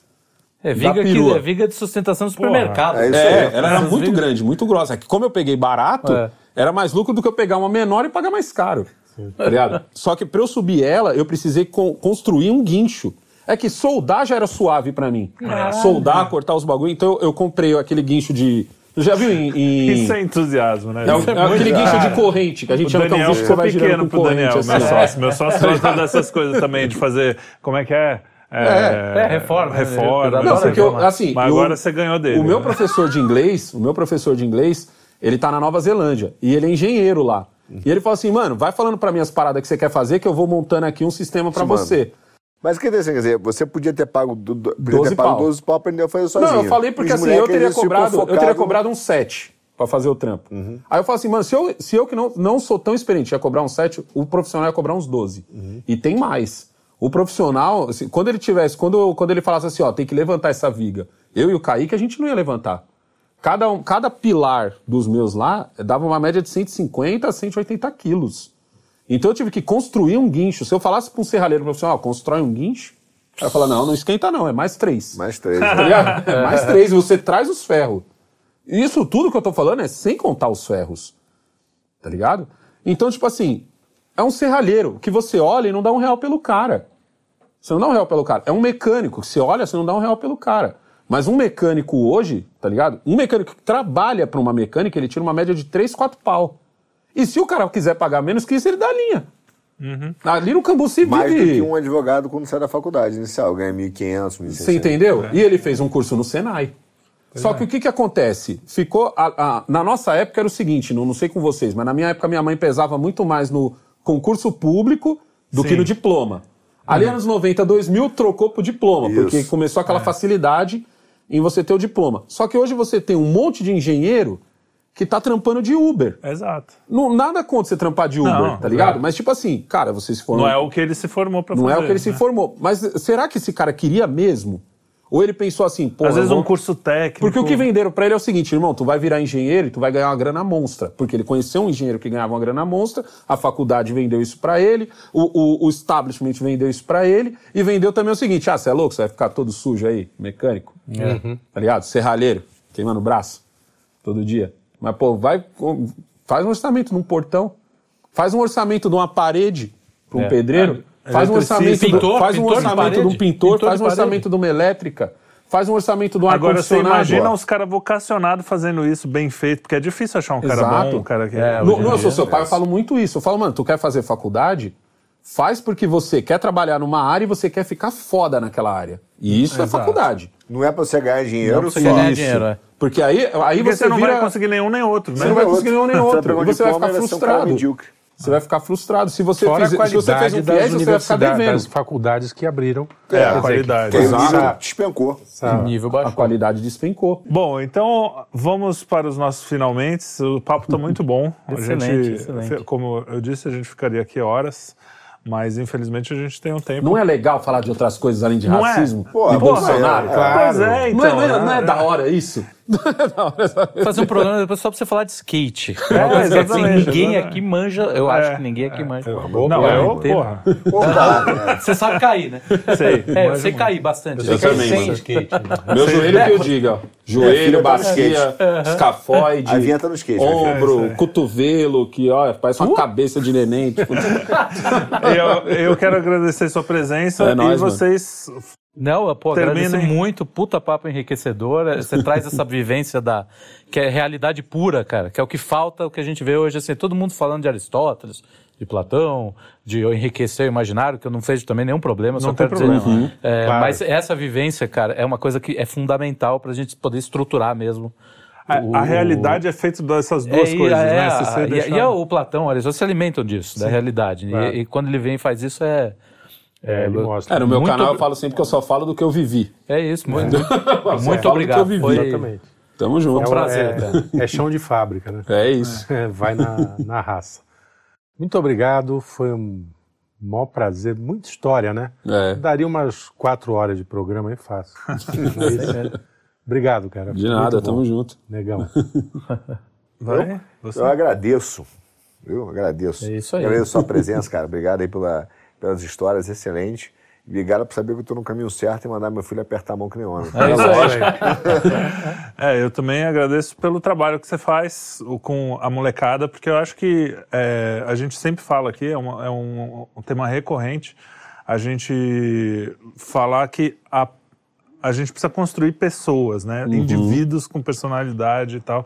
E o que você faz é pegar uma molecada que às vezes está aí solta no mundo e construir essa personalidade. Moldar, né? e um, um trabalho pequeno sempre É, é o pescador de homens, né? é isso aí.